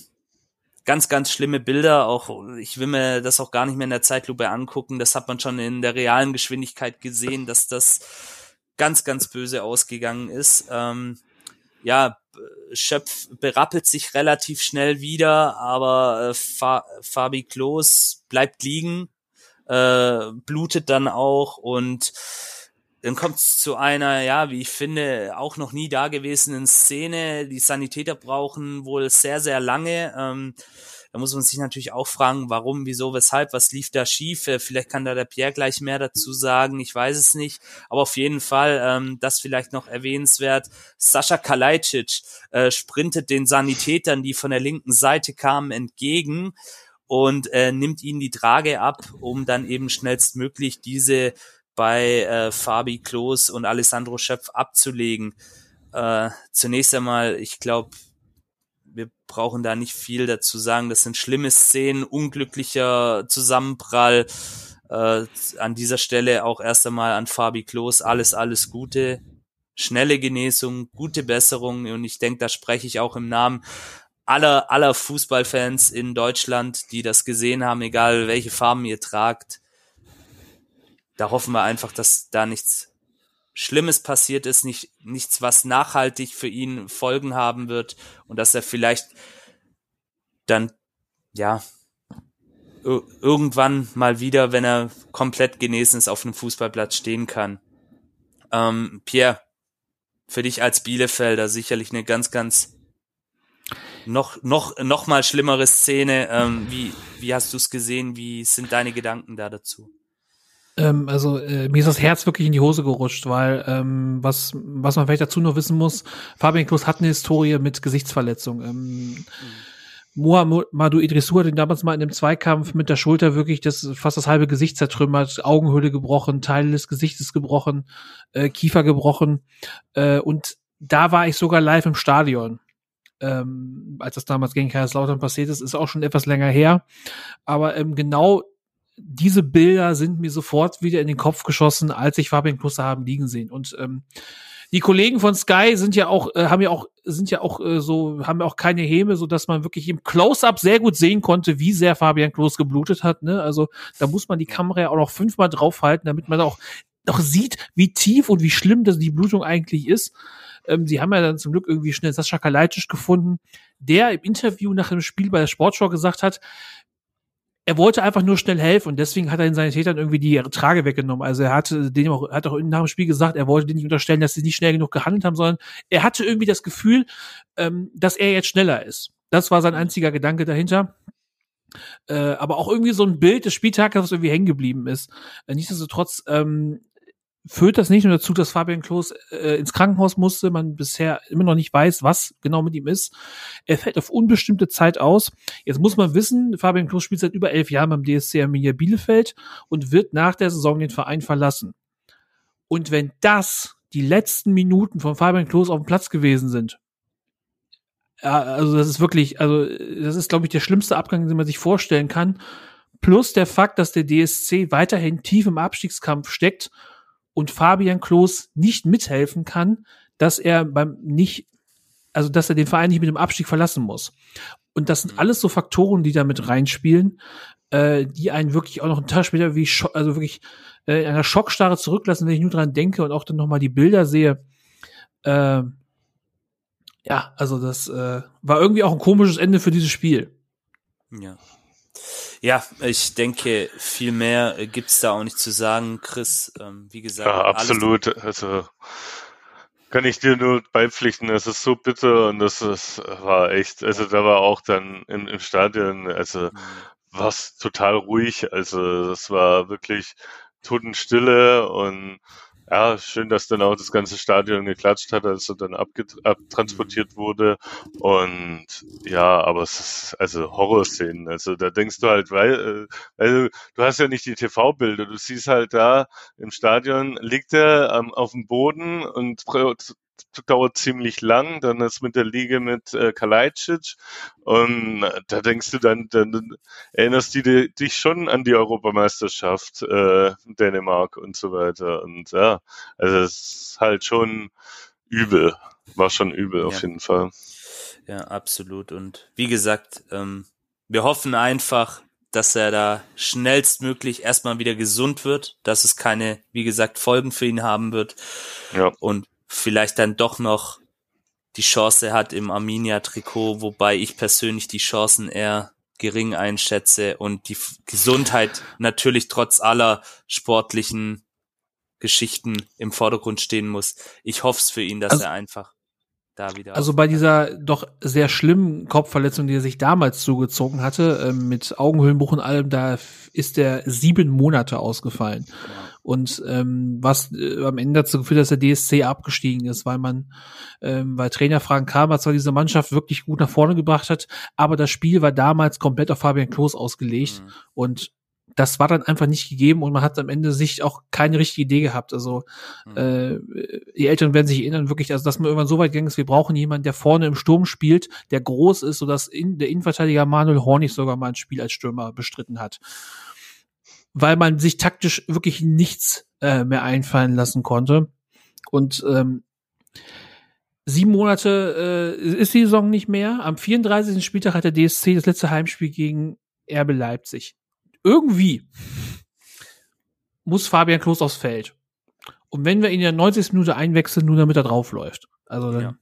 Das, das hat er sich auf jeden Fall auch verdient. Großer in der Spieler. Hoffnung, dass es Ja. dann für uns um nichts mehr geht, so wie ich meinen Verein kenne, wird das nicht der Fall sein. Okay. Also, ja, wir, wir, also ich denke, wie gesagt, die meisten Stuttgarter wünschen es Fabian Klos trotz aller sportlichen Rivalität, die unsere beiden Vereine auch zurzeit miteinander haben, aufgrund der Tabellenkonstellation. Äh, da zählt das Menschliche und ein Typ wie Fabi Klos, der hätte sich's einfach verdient, dass er dann einen Abschied auf der Alm im Trikot im Spiel bekommt, letztendlich. Und Absolut. e egal jetzt wie, ähm, auch mit dem Klassenerhalt. Also allein schon wegen Fabi Klos würde ich sagen, Stuttgart und Bielefeld bleiben beide drin und dann ist das auch okay. Letztendlich. unterschreibe Und ich gerne. Genau. Und das Ja. unterschreiben wir so und dann äh, beschließen wir jetzt auch das Spiel. Es wurde dann ähm, kurz danach auch abgepfiffen und ja, es gibt zu diesem Spiel keinerlei Meinungen, um jetzt mal wieder ein bisschen ähm, über die netten Dinge des, des Fußballs zu sprechen. Ähm, es gab keine Meinungen zu diesem Spiel auf Social Media, liebe Community. Da habt ihr uns schön im Stich gelassen. Ich weiß nicht, ich schieb's jetzt mal einfach auf die Länderspielpause, die davor war. Das waren vielleicht, war vielleicht der eine oder andere noch im Schlaf oder einige von euch waren auch auf der Alm und haben den VfB supportet. Das kann natürlich auch sein. Ähm, Hat sich Lennart nicht sein Kollege Lennart den, Ja. Lennart den genau. schwarzen Peter selber zugeschoben, weil er Ja. vergessen hat zu fragen, weil er auf der Ja. Alm war? Ja, richtig, genau. Das wollte ich jetzt so ein bisschen elegant umschiffen, aber danke, dass du das, dass du den Lennart, dass du den hat, Lennart er hat sich ja den schwarzen Peter selber zugeschoben, da können wir es ruhig nochmal erwähnen. Ne? Also, Okay, schöne Grüße, Lennart, an dieser Stelle. Nee, tatsächlich, Lennart war im Stadion. Ich hatte auch eine Karte, konnte aber kurzfristig aus persönlichen Gründen nicht hinfahren. Und ja, Lennart hat tatsächlich vergessen zu fragen und ja, alles gut. Ähm, dann haben wir umso mehr jetzt gleich hier zu bereden. Und ja, das machen wir doch gleich. äh, gleich. Ähm, aus VfB-Sicht ist es ja so, wir äh, haben es ja auch gerade diskutiert, wir hätten das Spiel eigentlich gewinnen müssen, in Anführungsstrichen. Chris, siehst du das auch so? Dass Ja, absolut. aufgrund der Chancen, äh, mehr Chancen, der Chancenüberlegenheit auch letztendlich ja, für uns entscheiden Ja. müssen letztendlich, ne? Ja, keine Frage. Also du, du hast gesehen, wie, wie, also du hattest die Chancen, du hast sie leider nicht gemacht. Ähm, du warst aber auf jeden Fall besser. Du hast den Sack nicht zugemacht und hinten ein blödes gefangen. Und Mhm. das ist jetzt trotz allem, was mir jetzt auch noch für die nächsten Spiele auf jeden Fall Hoffnung macht. Du siehst in den letzten Spielen, also sie, wollen, die, die Motivation ist da, es ist auch ein Team. Und ähm, ja, du hast immer noch Pech und das hast du halt, wenn du hinten drin stehst oder auch, auch manchmal Unvermögen, ganz klar. Ähm, ja, also, aber es macht mir trotzdem Hoffnung. Also die Leistung der letzten Wochen, auch wenn jetzt äh, nur noch ähm, ja Hertha als, als und, und Wolfsburg, die sind ja jetzt auch wieder dabei. Danke fürs Spiel gegen Augsburg, aber okay. Ähm, aber dafür sind sie jetzt wieder hinten drin. Ähm, ja, Ja. aber ja, auf jeden Fall. Aber du hast halt dann auch noch Spiele gegen Dortmund und gegen äh, Bayern Mhm. zum Beispiel. Aber ja, du musst halt auf jeden Fall dann deine Punkte gegen Hertha und hoffentlich gegen Wolfsburg noch Ja. holen und dann vielleicht noch einen Punkt und dann Ja. hoffentlich reicht's dann, sag ich mal. Ja, Ja. wir werden auch gleich nochmal Mhm. auf die kommenden Spiele und auch auf die aktuelle Tabelle dann schauen. Mhm. Ähm, Pierre, für Arminia ein glücklicher Punktgewinn unterm Strich. Also ich denke, ihr könnt wahrscheinlich etwas besser damit leben, auch wenn er euch nicht so richtig hilft. Also ja, ja, also das, das, das, also ich habe da eben schon gesagt, also es ist halt für uns ein glücklicher Punkt, weil der VfB muss dieses Spiel unter normalen Voraussetzungen gewinnen. Jetzt haben wir natürlich das Problem, dass es uns am besten tun würde, wenn wir irgendwann mal einmal wieder ein Spiel gewinnen würden. Das, das wäre wirklich am besten für den DS, äh, für den DSC, vor allem weil es da unten jetzt wirklich so super eng ist. Ähm, du hast, der VfB hat nur einen Punkt mehr als der DSC. Hertha hat auch 26 Punkte, dann hast du noch Augsburg, die haben 29 Punkte. Danke, Wolfsburg. Ähm, gebe ich auch gerne von dieser Stelle auch gerne mal weiter. Ähm, der VfB Wolfsburg, der jetzt auch wieder mit äh, dabei ist und man darf glaube ich nicht vergessen, dass der äh, FC Augsburg jetzt noch ein Spiel weniger hat. Die müssen noch ihr, ihr Spiel gegen Mainz nachholen. Am Mittwoch, ja. Äh, mal gucken, mal gucken, was das gibt. Auf jeden Fall ähm, geht, also muss der DSC in der nächsten Woche auch gucken, wo sie bleiben. Ähm, ich habe irgendwo heute auch schon auf Twitter gelesen, ja gegen Wolfsburg, da kann ja mit jeder gewinnen. Ne? Also naja, äh, äh, schwierige Aussage, wenn man weiß, wer da so, wer da so auf dem Feld steht, ne? Also, mhm. äh, also ich sag mal, nicht jeder Abschiedskandidat kann sich erlauben, in der Winterpause Max Kruse zu verpflichten. Ja. Ne? Nur, Absolut. Ne? Ähm, ja. äh, obwohl das schon eine Meisterleistung von Florian Kofeld wäre, zwei, zwei Saisons hintereinander abzusteigen. Ähm, also, der, auch wenn der, auch wenn die ganzen Leute in der VfB Wolfsburg da mit reinreden wollen, äh, das sehe ich nicht. Ne? Also, das, das geht zwischen Augsburg, das geht zwischen Augsburg, Stuttgart, Arminia und der Hertha. Geräuter führt, äh, so leid's mir tut für euch. Äh, ich glaube, äh, der Keks ist gegessen. Was war die Frage genau? Äh, ja, äh, glücklicher Punkt für den DSC. Ja, okay, wunderbar. Wie gesagt, wir werden gleich nochmal auf die Tabellenkonstellation auch im Detail zu sprechen kommen. Alles gut. Ähm, ja, Chris, woran lag's letztendlich? Ähm, probieren wir mal ein Narrativ äh, letztendlich oder ein Fazit zu ziehen. War es die Sorglosigkeit, die mangelnde Ernsthaftigkeit, äh, gepaart dann eben mit dieser Chancenverwertung? Würdest du das so unterschreiben?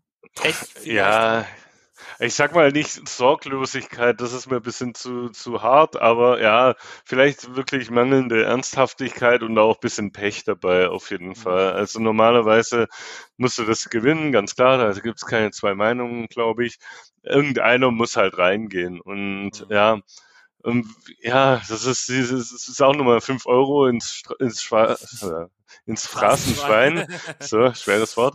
Ähm, ja, wenn du, wenn du halt hinten drin stehst, dann machst du die Dinger halt nicht rein. Wenn du jetzt äh, im Mittelfeld stehst oder oben, dann gehen die Dinger halt rein. Also einer davon zumindest. Und ja. ja, das ist es halt. Also, ja. Da bist du halt auch letztendlich sorgloser und vielleicht auch freier ja, letztendlich. Genau, ganz genau, ja.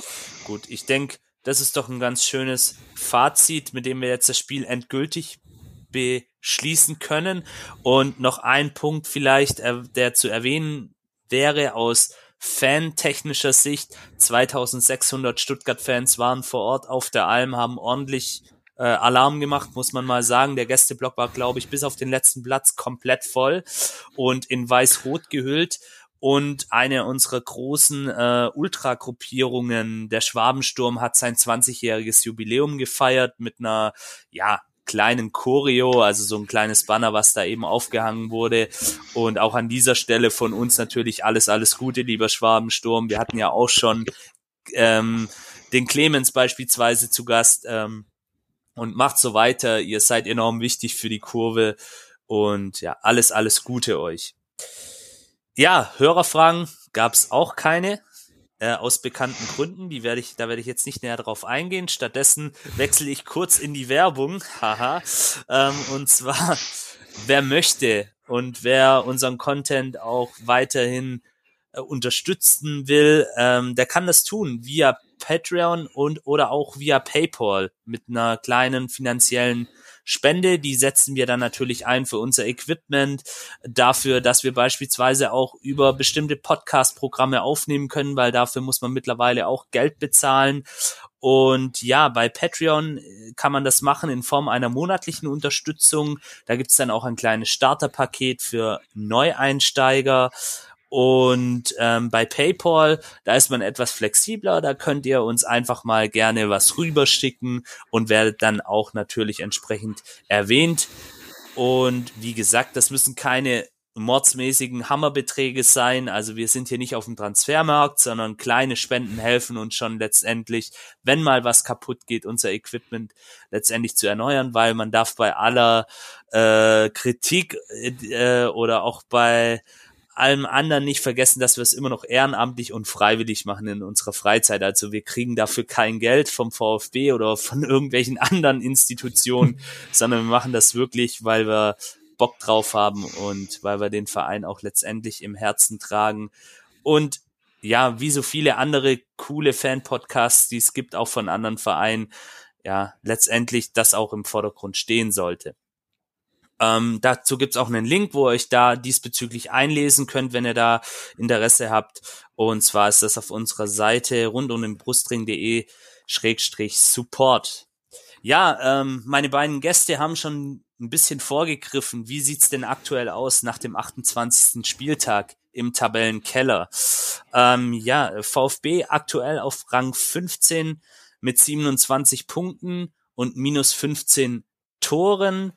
Ähm, ja, dann haben wir auf Platz 16 die Arminia aus Bielefeld äh, mit 26 Punkten, einem Punkt äh, dahinter dann äh, minus 16 Torverhältnis.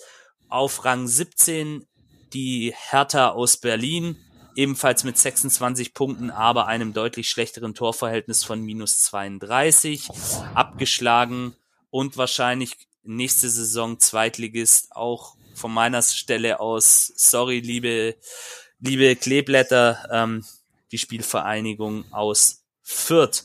Ja, auf Rang 14, danke Augsburg, danke Markus Weinziel, äh, der FCA mit, mit 29 Punkten, einem Torverhältnis von minus 12 und noch einem Spiel in der Hinterhand. Am kommenden Mittwoch ähm, sind die Fuggerstädter zu Gast beim FSV Mainz 05.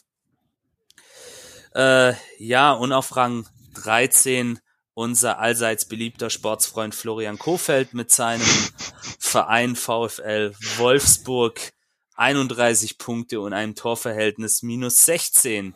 Ja. Wir sagen jetzt nicht nochmal Danke Augsburg, was eine sehr spannende Tabellenkonstellation. Also aus meiner Sicht wird's da wahrscheinlich bis zum letzten Spieltag. Äh, da bin ich auch ganz beim Pierre. Hertha, Bielefeld, ja, Augsburg, wobei ich denke, wenn die Augsburg jetzt tatsächlich am Mittwoch in Mainz gewinnen. Sag das doch nicht. Ja, ja, aber ich sehe da tatsächlich äh, gar nicht mal so unrealistische Chancen, weil ähm, klar, die Mainzer sind auch gut drauf die Saison, aber hm, ja, es wird also wenn wahrscheinlich die, ein Vierkampf, Dreikampf werden letztendlich. also für die Mainzer muss doch Anreiz genug sein. Wenn die Mainz gewinnt, dann sind die Siebter.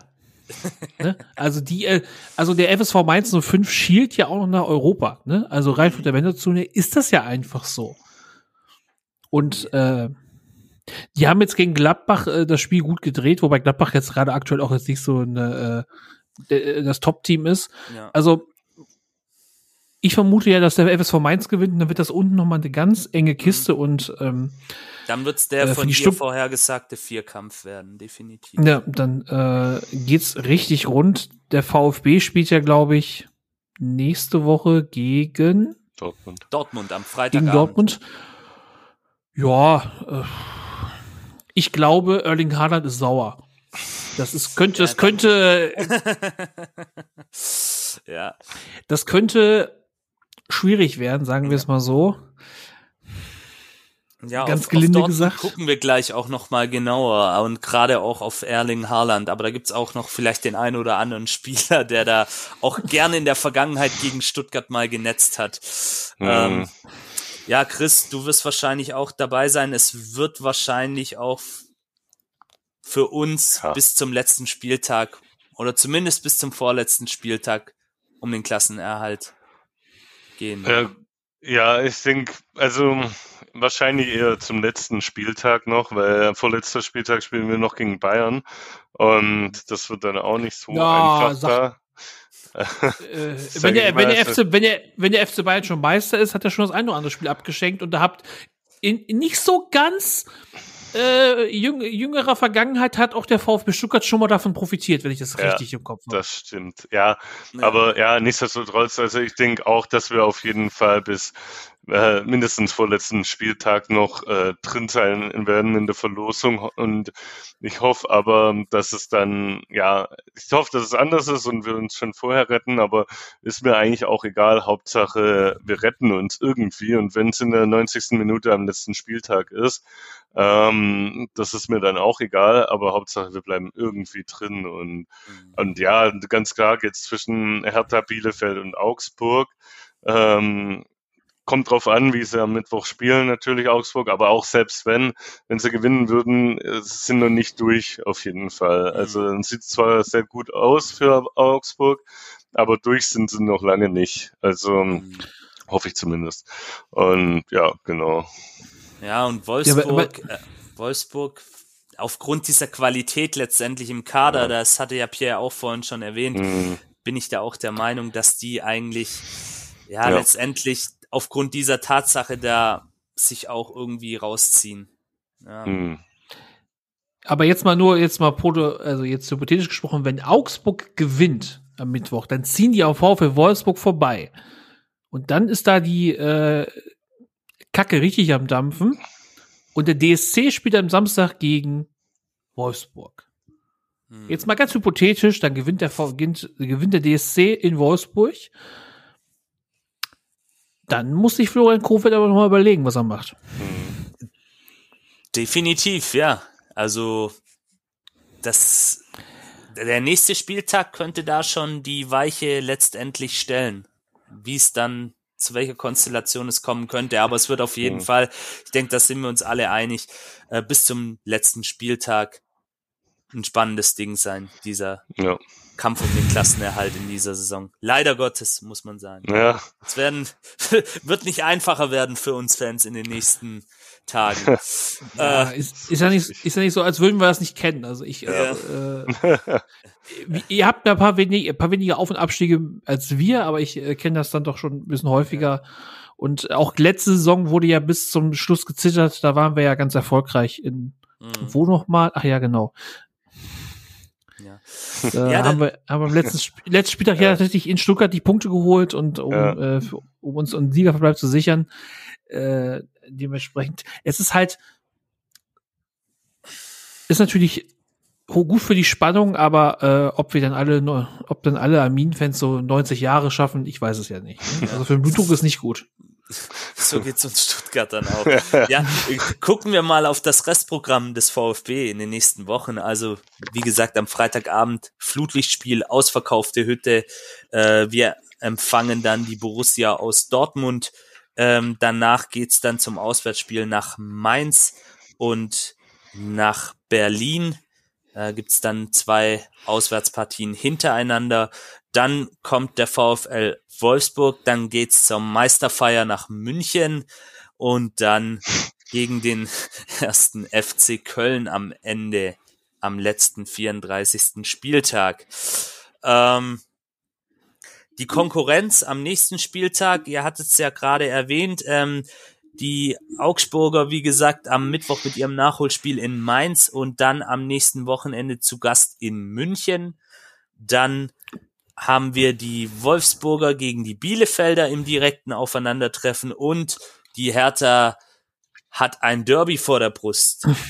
Ein Stadtderby gegen Union Berlin. Äh, ja, gucken wir mal auf unseren kommenden Gegner erst einmal. Wie läuft es zurzeit bei Dortmund? Naja, am Wochenende 1 zu 4 zu Hause gegen Rasenballsport Leipzig verloren. Ähm, ich weiß nicht, wer es angeguckt hat. Ich habe es mir so ein bisschen nebenbei, ähm, als ich ein bisschen hier Ausputz gemacht habe, angeschaut. Da hat man schon gesehen, oh, da stimmt's nicht so wirklich bei beim BVB aktuell. Natürlich muss man sagen, RB Leipzig auch gerade in bestechender Form unterwegs allen voran ein gewisser Kunku und wie sie alle heißen. Aber da haben sich die Dortmunder wirklich sehr, sehr schlecht präsentiert. Ähm, davor gab es schon ein 1 zu 1 gegen den FC Köln und gegen den FC Augsburg. Ähm, knappe Siege gab es gegen Mainz und gegen Arminia Bielefeld. Ähm, Pierre, kannst du dich noch an das Spiel so ein bisschen erinnern? Wie kann man aus deiner Sicht die Dortmunder knacken? Ähm, die Leipziger haben es eigentlich ganz gut gezeigt. Dominik Tedesco mit der guten alten äh, Schalker, ich stelle mich hinten rein und Kontertaktik, das hat äh, den FC Schalke mal irgendwann zu einer Vizemeisterschaft geführt.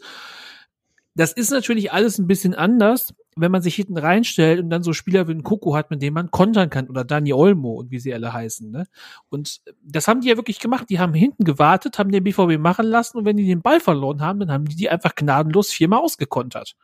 Mhm. Und das war das ganze Spiel. Und der BVB hat nicht so richtig ins Spiel gefunden. Ähm, Jude Bellingham war wie immer so der Einzige, der so ein bisschen angetrieben hat. Es gibt wirklich eine symptomatische, symptomatische Szene ganz vom Anfang äh, wo Marco Reus alleine auf die Bude zuläuft und jeder Kreisliga-Kicker hätte den Ball einfach aufs Tor gewämst, aber er spielt in den Rückraum und verpasst Erling Haaland, der irgendwie nicht so richtig gut stand.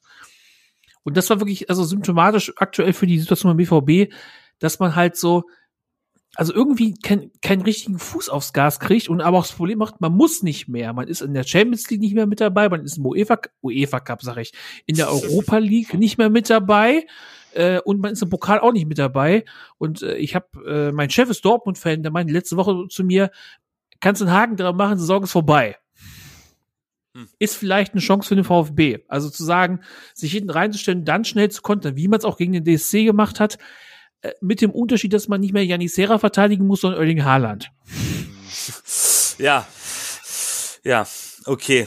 Das Klingt jetzt nicht gerade motivierend, aber gut, schauen wir mal an, wie stehen denn die Dortmunder da? Saison abgehakt, Tabellenzweiter aktuell, 68 zu 42 Tore, äh, mit Leverkusen zusammen die meisten Tore geschossen der ersten elf Mannschaften, 57 Punkte insgesamt und neun Punkte Rückstand hinter den Bayern, wobei da gibt's ja jetzt auch den Einspruch der Freiburger und wenn diesem stattgegeben wird, dann würde das Spiel letztendlich für den Sportclub gewertet werden. Dann wären's nur noch sechs Punkte. Naja.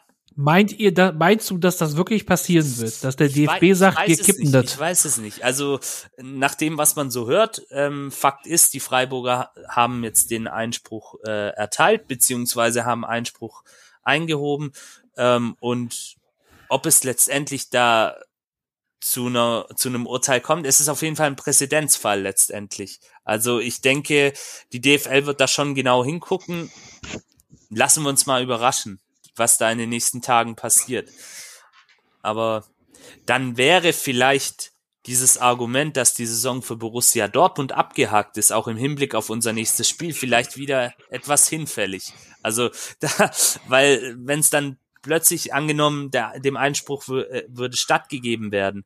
Und dann wären sechs Punkte und Dortmund hätte am Freitagabend die Chance, in Stuttgart auf drei Punkte wieder an die Bayern ran, ranzukommen. Dann haben wir vielleicht doch eine andere Konstellation. Also ich höre in, in diversen Fußball-Talkshows wird man versucht man im Prinzip seit Beginn der Saison sowas wie einen Meisterschaftskampf herbeizureden. äh, nur weil den Bayern jetzt vielleicht drei Punkte abgezogen werden, äh, ist, bricht beim BVB nicht auf einmal der Titelhunger aus. Also selbst ja. wenn, für den un, wirklich unlogischen Fall, dass der SC Freiburg noch drei Punkte zugesprochen bekommt, was ich wirklich lächerlich fände, weil der FC Bayern war 20 Sekunden in Überzahl. Beim und, Stand von 3-1, ja. Ne, und ähm, dass man halt auch als, als Schiedsrichter gespannt einfach nicht, also es einfach nicht checkt. Ne? Also das, also dass halt jemand nicht das Feld verlassen hat. Das mhm. man, ne, also ich kann mir am besten Willen nicht vorstellen, weil die 20 Sekunden hatten keinen Einfluss auf das Spiel. Ja. Und ähm, äh, dementsprechend, also ich finde ja schön, dass du jetzt gerade so bist, aber ich, ich glaube, den Meisterschaftskampf jetzt noch äh, kurz vor Schluss noch mal zum hunderttausendsten Mal herbeizureden, äh, macht den BV, macht den BVB auch nicht titelhungrig. Ja, also letztendlich mir persönlich, wegen mir können die Bayern ihre 150. Meisterschaft in Folge feiern. Mir ist es wurscht. Ähm, aber wie gesagt, das einfach nur noch mal auch als zusätzliche Info. Da müssen wir auch die nächsten Tage mal beobachten, wie sich da die äh, Sachen letztendlich auch entwickeln. Äh, ja, ansonsten läuft's beim BVB eher so semi-gut. Äh, Marco Rose auch stark in der Kritik ähm, als Trainer. Ähm, ich habe vor kurzem einen Artikel gelesen, ähm, dass da auch wirklich es in der Mannschaft teilweise an einigen Stellen rumort, ähm, ob dem so, äh, die, ob das so stimmt oder ob dem so letztendlich ist, kann ich nicht letztendlich final sachlich beurteilen. Dafür bin ich einfach zu weit weg vom BVB. Aber wer auch die Leistungen, die Darbietungen der letzten Zeit gesehen hat in der Europa League, ist man gegen die Glasgow Rangers rausgeflogen, nachdem man John sang und klanglos dann auch aus der Champions League Gruppenphase ähm, sich verabschiedet hat.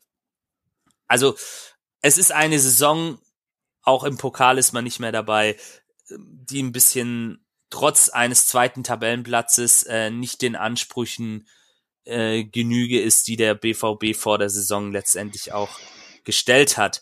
Ähm, beste Torschützen noch zur Vervollständigung. Natürlich auch auf Platz eins unangefochten Erling Braut Haaland. Da wird mir jetzt schon schlecht, wenn ich an Freitagabend denk. 16 Buden hat er bisher gemacht und zwischenzeitlich war er auch, äh, glaube insgesamt zwei Monate raus. Ähm, Marco Reus mit neun Toren, der zweitbeste Torschütze und auch nebenbei noch der beste Scorer. Ähm, traditionell, das ist der Spieler, der auch gern gegen uns trifft. Aber ich möchte jetzt nicht zu viel Motivation rausnehmen. Ähm, es wird, denke ich, trotzdem ein schönes Flutlichtmatch geben. Und Ex-VfB-Spieler im Kader der Dortmunder natürlich ähm, die Nummer eins, die im Tor steht, Gregor Kobel. Ja, ich denke, da ist schon was drin. Also, Entschuldigung. Ja, Chris, du darfst. Du darfst. Okay. Ich wollte dein, deine Meinung kurz hören. Äh, ja, ich, ähm, auf, also ich glaube schon, also mit ausverkauftem Haus, Flutlichtspiel, du, ja, du hast eigentlich eine, du spielst eigentlich nicht schlecht. Du hast jetzt halt Pech gehabt gegen Bielefeld oder Unvermögen, wie man es nimmt. Ähm, aber ja, also ich rechne mir da schon was aus. Jetzt nicht, äh, wir werden nicht 4-0 gewinnen, auf keinen Fall, aber äh, vielleicht unter Umständen springt irgendein Punkt noch raus. Also mhm. wer weiß, nach dem Spielverlauf und ja, wie gesagt, also das ist, glaube ich, schon ein richtig guter Faktor, dass wieder volle Hütte ist und ja, ein Flutlichtspiel. Hat, hat man auch schon mal Freitagabends Erfahrung äh, gegen Dortmund vor ein paar Jahren. Äh, war Akolo, glaube ich, hat die eine das entscheidende ja, Tor gemacht dann noch. Ja. Und Prekalo. Ein Prekalo, genau, genau. Das kann immer das mal passieren. Ja, absolut. Ja. Ich, ich würde so unterschreiben. Ich hm. bin vor Ort und würde es mir wünschen. Definitiv. Ja. Aber lassen wir uns überraschen. Ähm, schauen wir mal noch in unser Tippspiel rein, wie es da aktuell aussieht. Ähm, da ist auf Platz eins aktuell der 1893er mit 335 Punkten, auf Platz zwei dicht gefolgt äh, von Sebamed mit 333 Punkten und auf Rang drei der Clano mit 331 Punkten. Da wird's dann auch am Ende der Saison für den Sieger eine kleine Belohnung geben. Ja, ähm, gucken wir noch kurz auf unser Lazarett. Ähm, natürlich Mohamed Sanko im Aufbautraining nach seiner schweren Knieverletzung, die er sich am ersten Spieltag gegen Fürth zugezogen hat.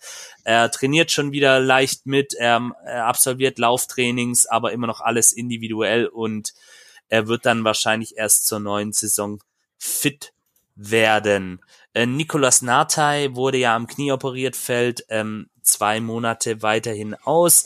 Äh, Jordan Meyer ähm, laboriert immer noch an den Folgen seines Meniskusrisses. Ähm, für ihn hat sich die Saison auch erst einmal erledigt. Silas äh, aufgrund seiner Schulterluxation auch mit dem Saison aus leider. Ähm, Ahamada mit Zehenbruch ähm, sechs Wochen außer Gefecht.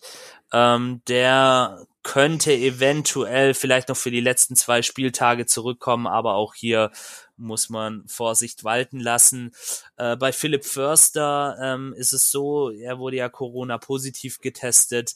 Ähm, inwieweit er jetzt wieder in dieser Woche mittrainieren kann, ähm, zum jetzigen Zeitpunkt, wir nehmen hier am Montagabend auf, kann oder können wir euch das noch nicht ähm, verbindlich sagen. Und Waldemar Anton, das habt ihr vorhin auch schon im Spielbericht zum äh, Spiel auf der Alm gehört, der hat seine fünfte gelbe Karte gesehen und ist somit gelb gesperrt für das kommende Heimspiel.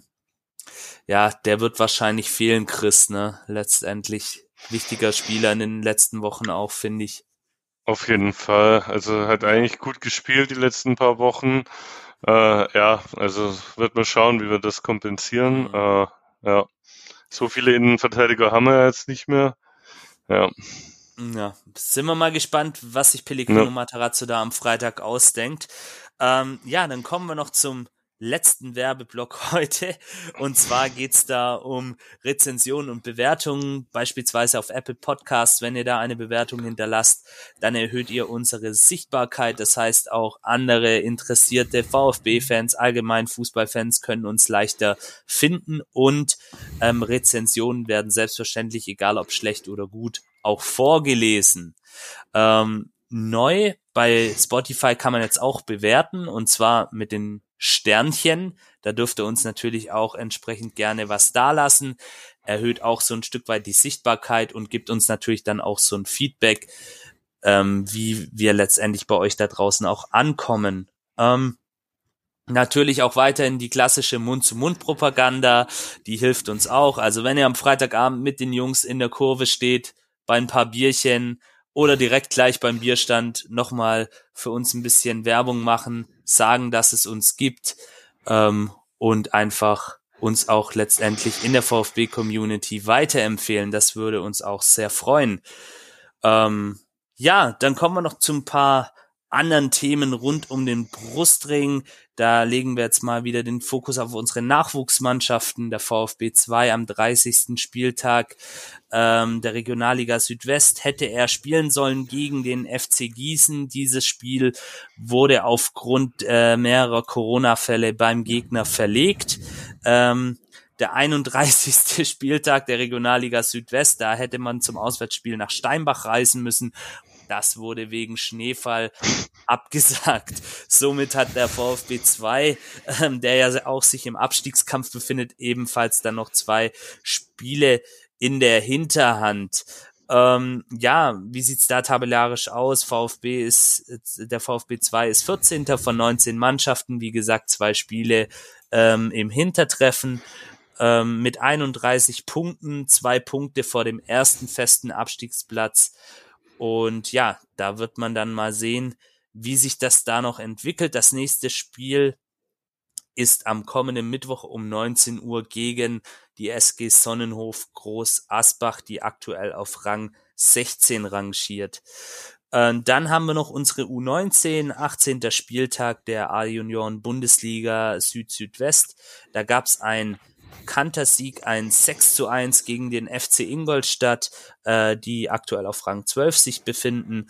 Äh, Tore äh, dreimal von Raul Paula, ähm, zweimal Thomas Castanaras, auch dabei ein sehr sehenswerter Distanzhammer, der auch schon mit diversen anderen äh, Toren von ehemaligen Sportvorständen verglichen wurde. Also guckt's euch mal an. Luis Ribeiro hat dann den Schlusspunkt gesetzt. Ähm, der VfB ist in der A-Junioren-Bundesliga ähm, aktuell immer noch auf Rang 1 von 21 Mannschaften ähm, mit 38 Punkten, einem Punkt vor dem FC Augsburg und zwei vor der Eintracht aus Frankfurt. Das nächste Spiel ist am kommenden Sonntag in Unterhaching. Die sind aktuell auf Tabellenplatz 8 zu finden. Danach geht's dann gegen den FCK und ein Stadtderby gibt's auch noch gegen die Stuttgarter Kickers. Ähm, dann noch unsere U17, 19. Spieltag der B-Junioren Bundesliga Süd-Südwest. Da gab's das Derby schon bei den Stuttgarter Kickers in Degerloch. Ähm, oder das hätte eigentlich stattfinden sollen. Ich erzähle euch wieder Quatsch hier, aber wurde ebenfalls wegen Schnee abgesagt. Ähm, der VfB ist auch hier erster von 21 Mannschaften mit 47 Punkten, fünf Punkte vor Unterhaching, noch ungeschlagen aktuell in dieser Saison. Also was die Jungs gerade zeigen, absolut respektabel und toll.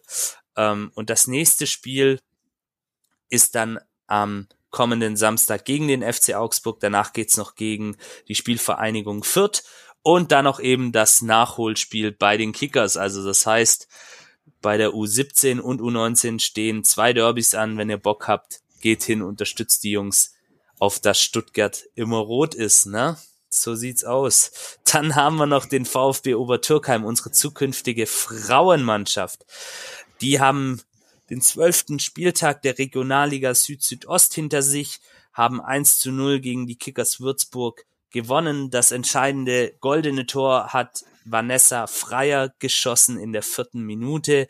VfB aktuell ähm, siebter von neun Mannschaften mit 13 Punkten, befindet sich da auch so ein bisschen im Kampf und im Klassenerhalt. Und das nächste Spiel ist am 24. Ähm, um 14 Uhr beim SV Frauen Biburg. Ja, dann kommen wir zu einer meiner Lieblingskategorien, der Blick auf unsere Leihspieler. Was machen die denn so? Da haben wir zum einen den Herr Aidonis, der ist ja aktuell bei Dynamo Dresden im Einsatz. Ähm, am vergangenen Spieltag ähm, ging es zu Hause gegen den FC Schalke 04. Da saß er 90 Minuten auf der Bank und seine Mannschaft hat das Heimspiel mit 1 zu 2 verloren. Dresden aktuell mit 28 Punkten auf dem Relegationsplatz 16. Dann kommen wir zu Darko Chulinov. Der hatte eine sehr intensive Woche hinter sich, ähm, hat ja mit Nordmazedonien die Italiener in absolute Trauer befördert. Ähm, ist dann aber letztendlich mit seiner Mannschaft, äh, mit seiner Nationalmannschaft in der WM-Quali gegen Portugal war es äh, gescheitert, hatte am 27. Spieltag, wie gesagt, das Gastspiel in Dresden. Ähm, er hat's für ihn war es erfreulich. Er hat's dann, wie ich es gerade schon gesagt habe, gewonnen. Ähm, nach 63 Minuten wurde er im Gegensatz zu ähm, Aidonis eingewechselt, hat die gelbe Karte gesehen und Schalke befindet sich aktuell mit 50 Punkten auf Rang 4 ähm, in der zweiten Liga. Könnt ihr vielleicht auch mal vorbeigucken. Da ist der Aufstiegskampf sehr, sehr spannend. Und da haben, glaub auch noch vier oder fünf Mannschaften die Möglichkeit, oder sogar auch bis Rang 6. Ähm, da ist noch sehr, sehr viel drin. Und die Schalker vor allem wegen einem Ex-Stuttgarter, ne? Ganz Ja. vorne mit dabei. Ja, ja, genau. T-Rod. T-Rod. Ich hasse ihn. Ja. okay. möchtest du, möchtest du uns was erzählen? Ich, ich kann nicht, nicht äh, Worte fassen, wie viele Tore Sebastian Terodde, äh, Simon Terodde gegen uns geschossen hat. Achso, okay. Ich war mal, bei- ich war, ich war mal bei, einem, darauf. Das Problem ist ja auch, dass der auch in der zweiten Liga gefühlt jeden Verein durch hat und damit auch mit diversen Vereinen schon gegen uns spielt. Ich, ich war mal bei einem Auswärtsspiel in Köln, ähm, wo Simon Terodde vorher zehn Spiele kein Tor geschossen hat und dann hat bei uns Stefan Sager Innenverteidiger gespielt und Simon Terodde hat an diesem Tag drei Buden gemacht und es war wirklich, Okay. also wenn es wenn es so viel Köln im Stadion gegeben hätte, ich weiß es nicht. Also das ist halt Simon Terodde gnadenlos begnadeter Zweitliga-Kicker, aber gegen den DSC muss er nicht mehr spielen in diesem Leben. Also das, das brauche ich nie Müsste in der Liga bleiben. Ja. dann Ja. bist du in der Liga. Oder Schalke. Oder Schalke Ja. aufsteigen, ja. Ja, er wird auf jeden Fall, ähm, das vielleicht noch zur Vervollständigung, wenn wir schon bei ihm sind, er hat ja vor kurzem angekündigt, er wird auf jeden Fall auch die nächste Saison beim FC Schalke 04 spielen. Egal in welcher Liga. Sind wir mal gespannt. Ähm, kommen wir zu Philipp Clement. Der hat gegen, mit dem SC Paderborn gegen einen weiteren Aufstiegsaspiranten, den, nämlich den Hamburger Sportverein gespielt. Und hat mit 2 zu 1 im Volksparkstadion gewonnen. In der 94. Minute wurde er ausgewechselt. Paderborn aktuell mit 40 Punkten auf Rang 8 und der HSV ja, ein bisschen raus aus diesem Ganz wildes, schlimmes Fußballspiel. Okay. Weil als, also als, als, als Arminia-Fan hält man es ja auch mit dem HSV aufgrund unserer Fanfreundschaft. Und ähm, der HSV hat, glaube ich, in der zweiten Halbzeit, glaube ich, zwei Tore aberkannt bekommen wegen dem VAR. Äh, auch immer zu Recht. Und es hat, hat wie immer viel zu lange gedauert. Mhm. Und ähm, hat dann kurz vor Schluss das 2-1 gemacht und dann hat sich das so lange hingezogen. Also, ähm, äh, also der HSV arbeitet aktuell wirklich auch daran, noch ein Jahr zweite Bundesliga zu Ja. spielen, was mir in der Seele wirklich wehtut. Tatsächlich, ähm, auch wenn es ein Verein ist, der immer mit sehr viel Häme gest äh, gestraft wird, ähm, die Hamburger gehören einfach in Liga 1. Ganz ehrlich, da wüsste ich spontan zwei Vereine, die ich dafür eintauschen würde. Also absolut. Ich, also ich kenne mehr, aber ich Ja. bin ich total deiner Meinung, auf Ja, jeden absolut. Fall. Also, Also, da, bei, bei ja. aller berechtigten Häme, ähm, die der HSV sich sicherlich auch in den letzten Jahren verdient hat. ja, Sind wir mal ehrlich. Also lieber gehe ich Definitiv. gegen HSV ins Stadion wie gegen RB. Aber das ist ein anderes Thema. Wollen wir jetzt nicht zu sehr ausweiten, weil sonst, gesagt, wird's eine Nachtschicht heute. Ähm, dann kommen wir noch ähm, zur wahrscheinlich sinnvollsten, äh, sinnlosesten Leihe, so, so rum, sinnlosesten Leihe in der Vereinsgeschichte des VfB, nämlich die Leihe des Alu Kuol. Ähm, 28. Spieltag äh, der zweiten Bundesliga, 1 zu 1 äh, in Bremen, respektabel ähm, für die Sandhäuser, aber besagter Kuol wieder mal nicht im Kader. Seitdem er äh, dorthin ausgeliehen wurde, ähm, und das war im Winter wohlgemerkt, kein einziges Spiel absolviert. Sandhausen aktuell mit 31 Punkten auf Rang 15. Und dann, auch gespickt mit Ex mit Ex-Armin, der, äh, der Kader der Sandhäuser. ja, ja, die Sandhäuser da. Also man muss sagen, Respekt, wie die sich da Jahr für Jahr mit diesem Etat und mit diesen Strukturen dann letztendlich da auch in dieser Liga halten. Also und an auch wirklich mal die Großen wie Werder Bremen ärgern und mal einen Punkt entführen, finde ich irgendwie mhm. cool. Ich weiß auch nicht, aber ja. Dann gehen wir mal nach Spanien zu Pablo Maffeo, 30. Spieltag La Liga.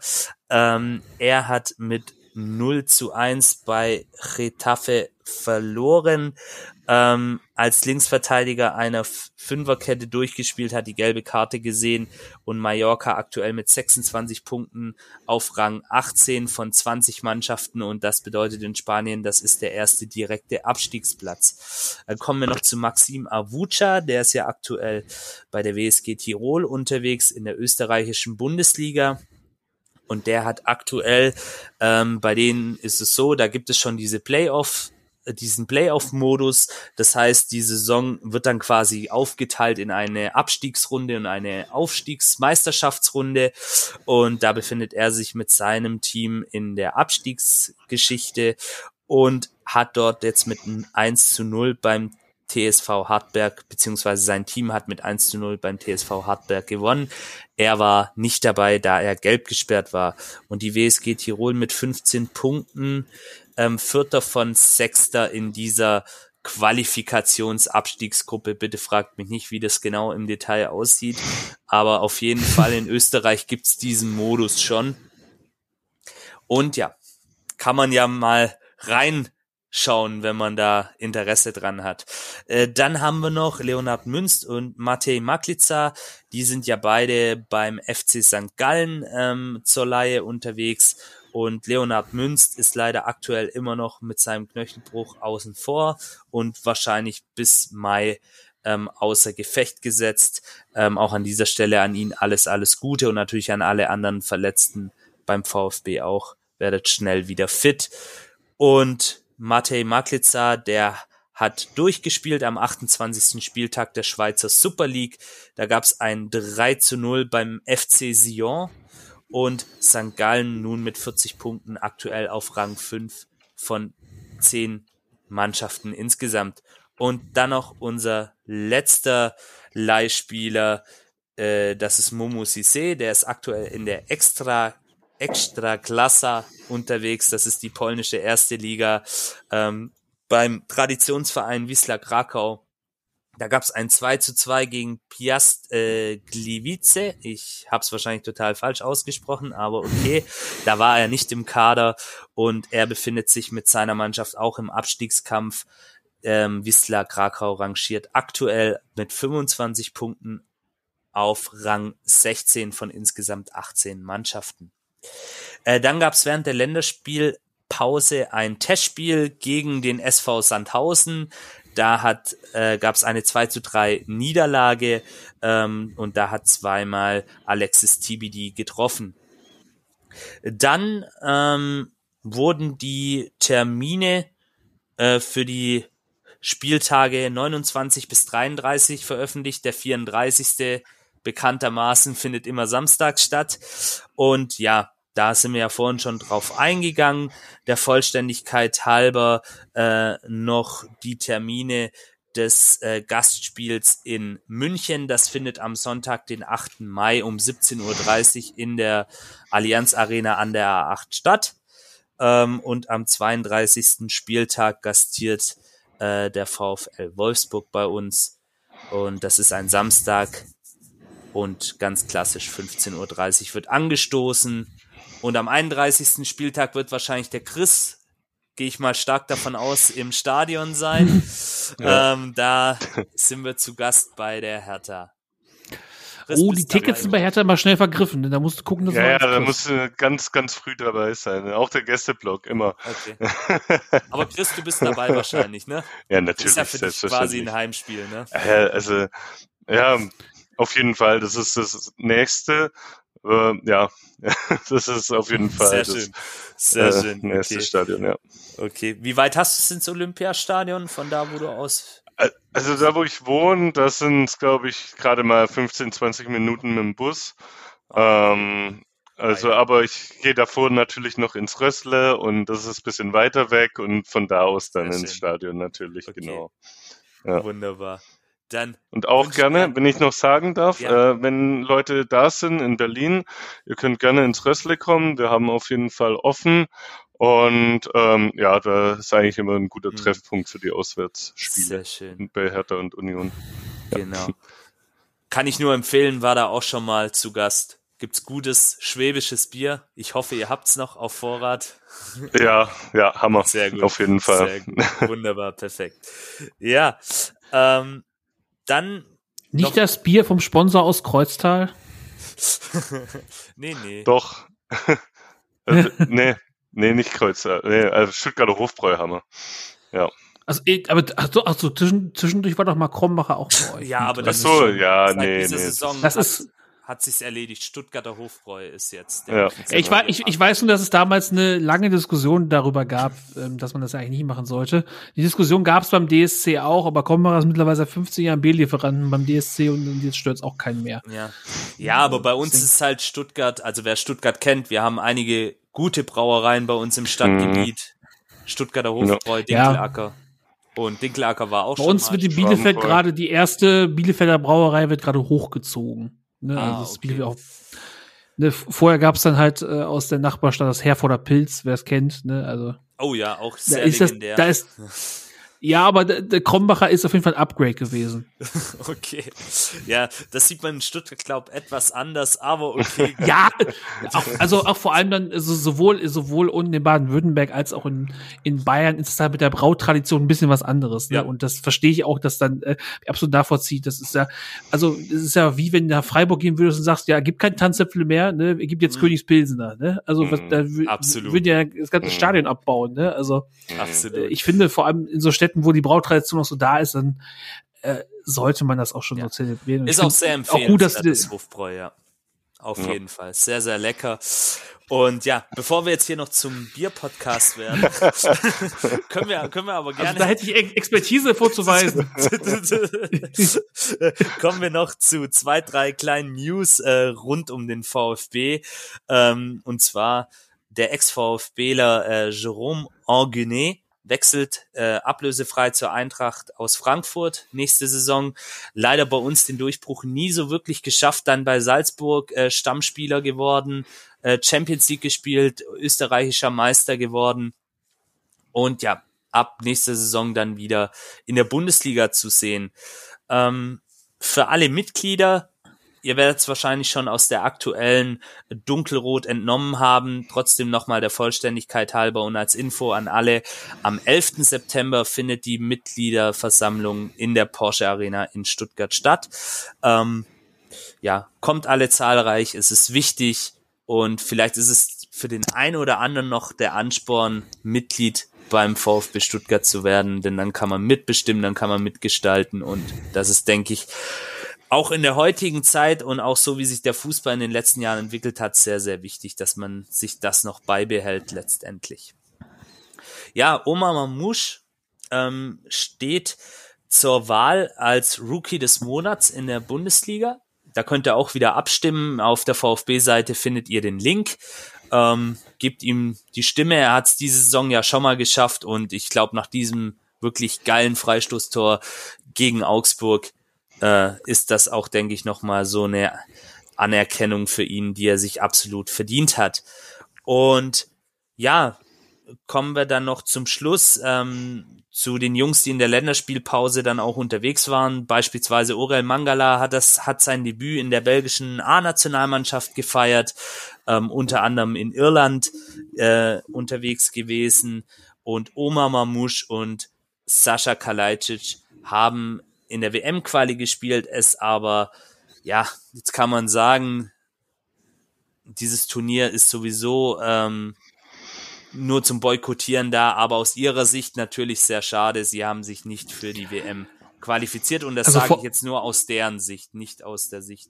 Also vor allem, wenn man weiß, was beim, was beim Spiel der Ägypter passiert ist. Ne? Also, Ja. ähm, Mhm. Das, da gab es einige hässliche Szenen mit Laserpointern etc. pp. Also Ja.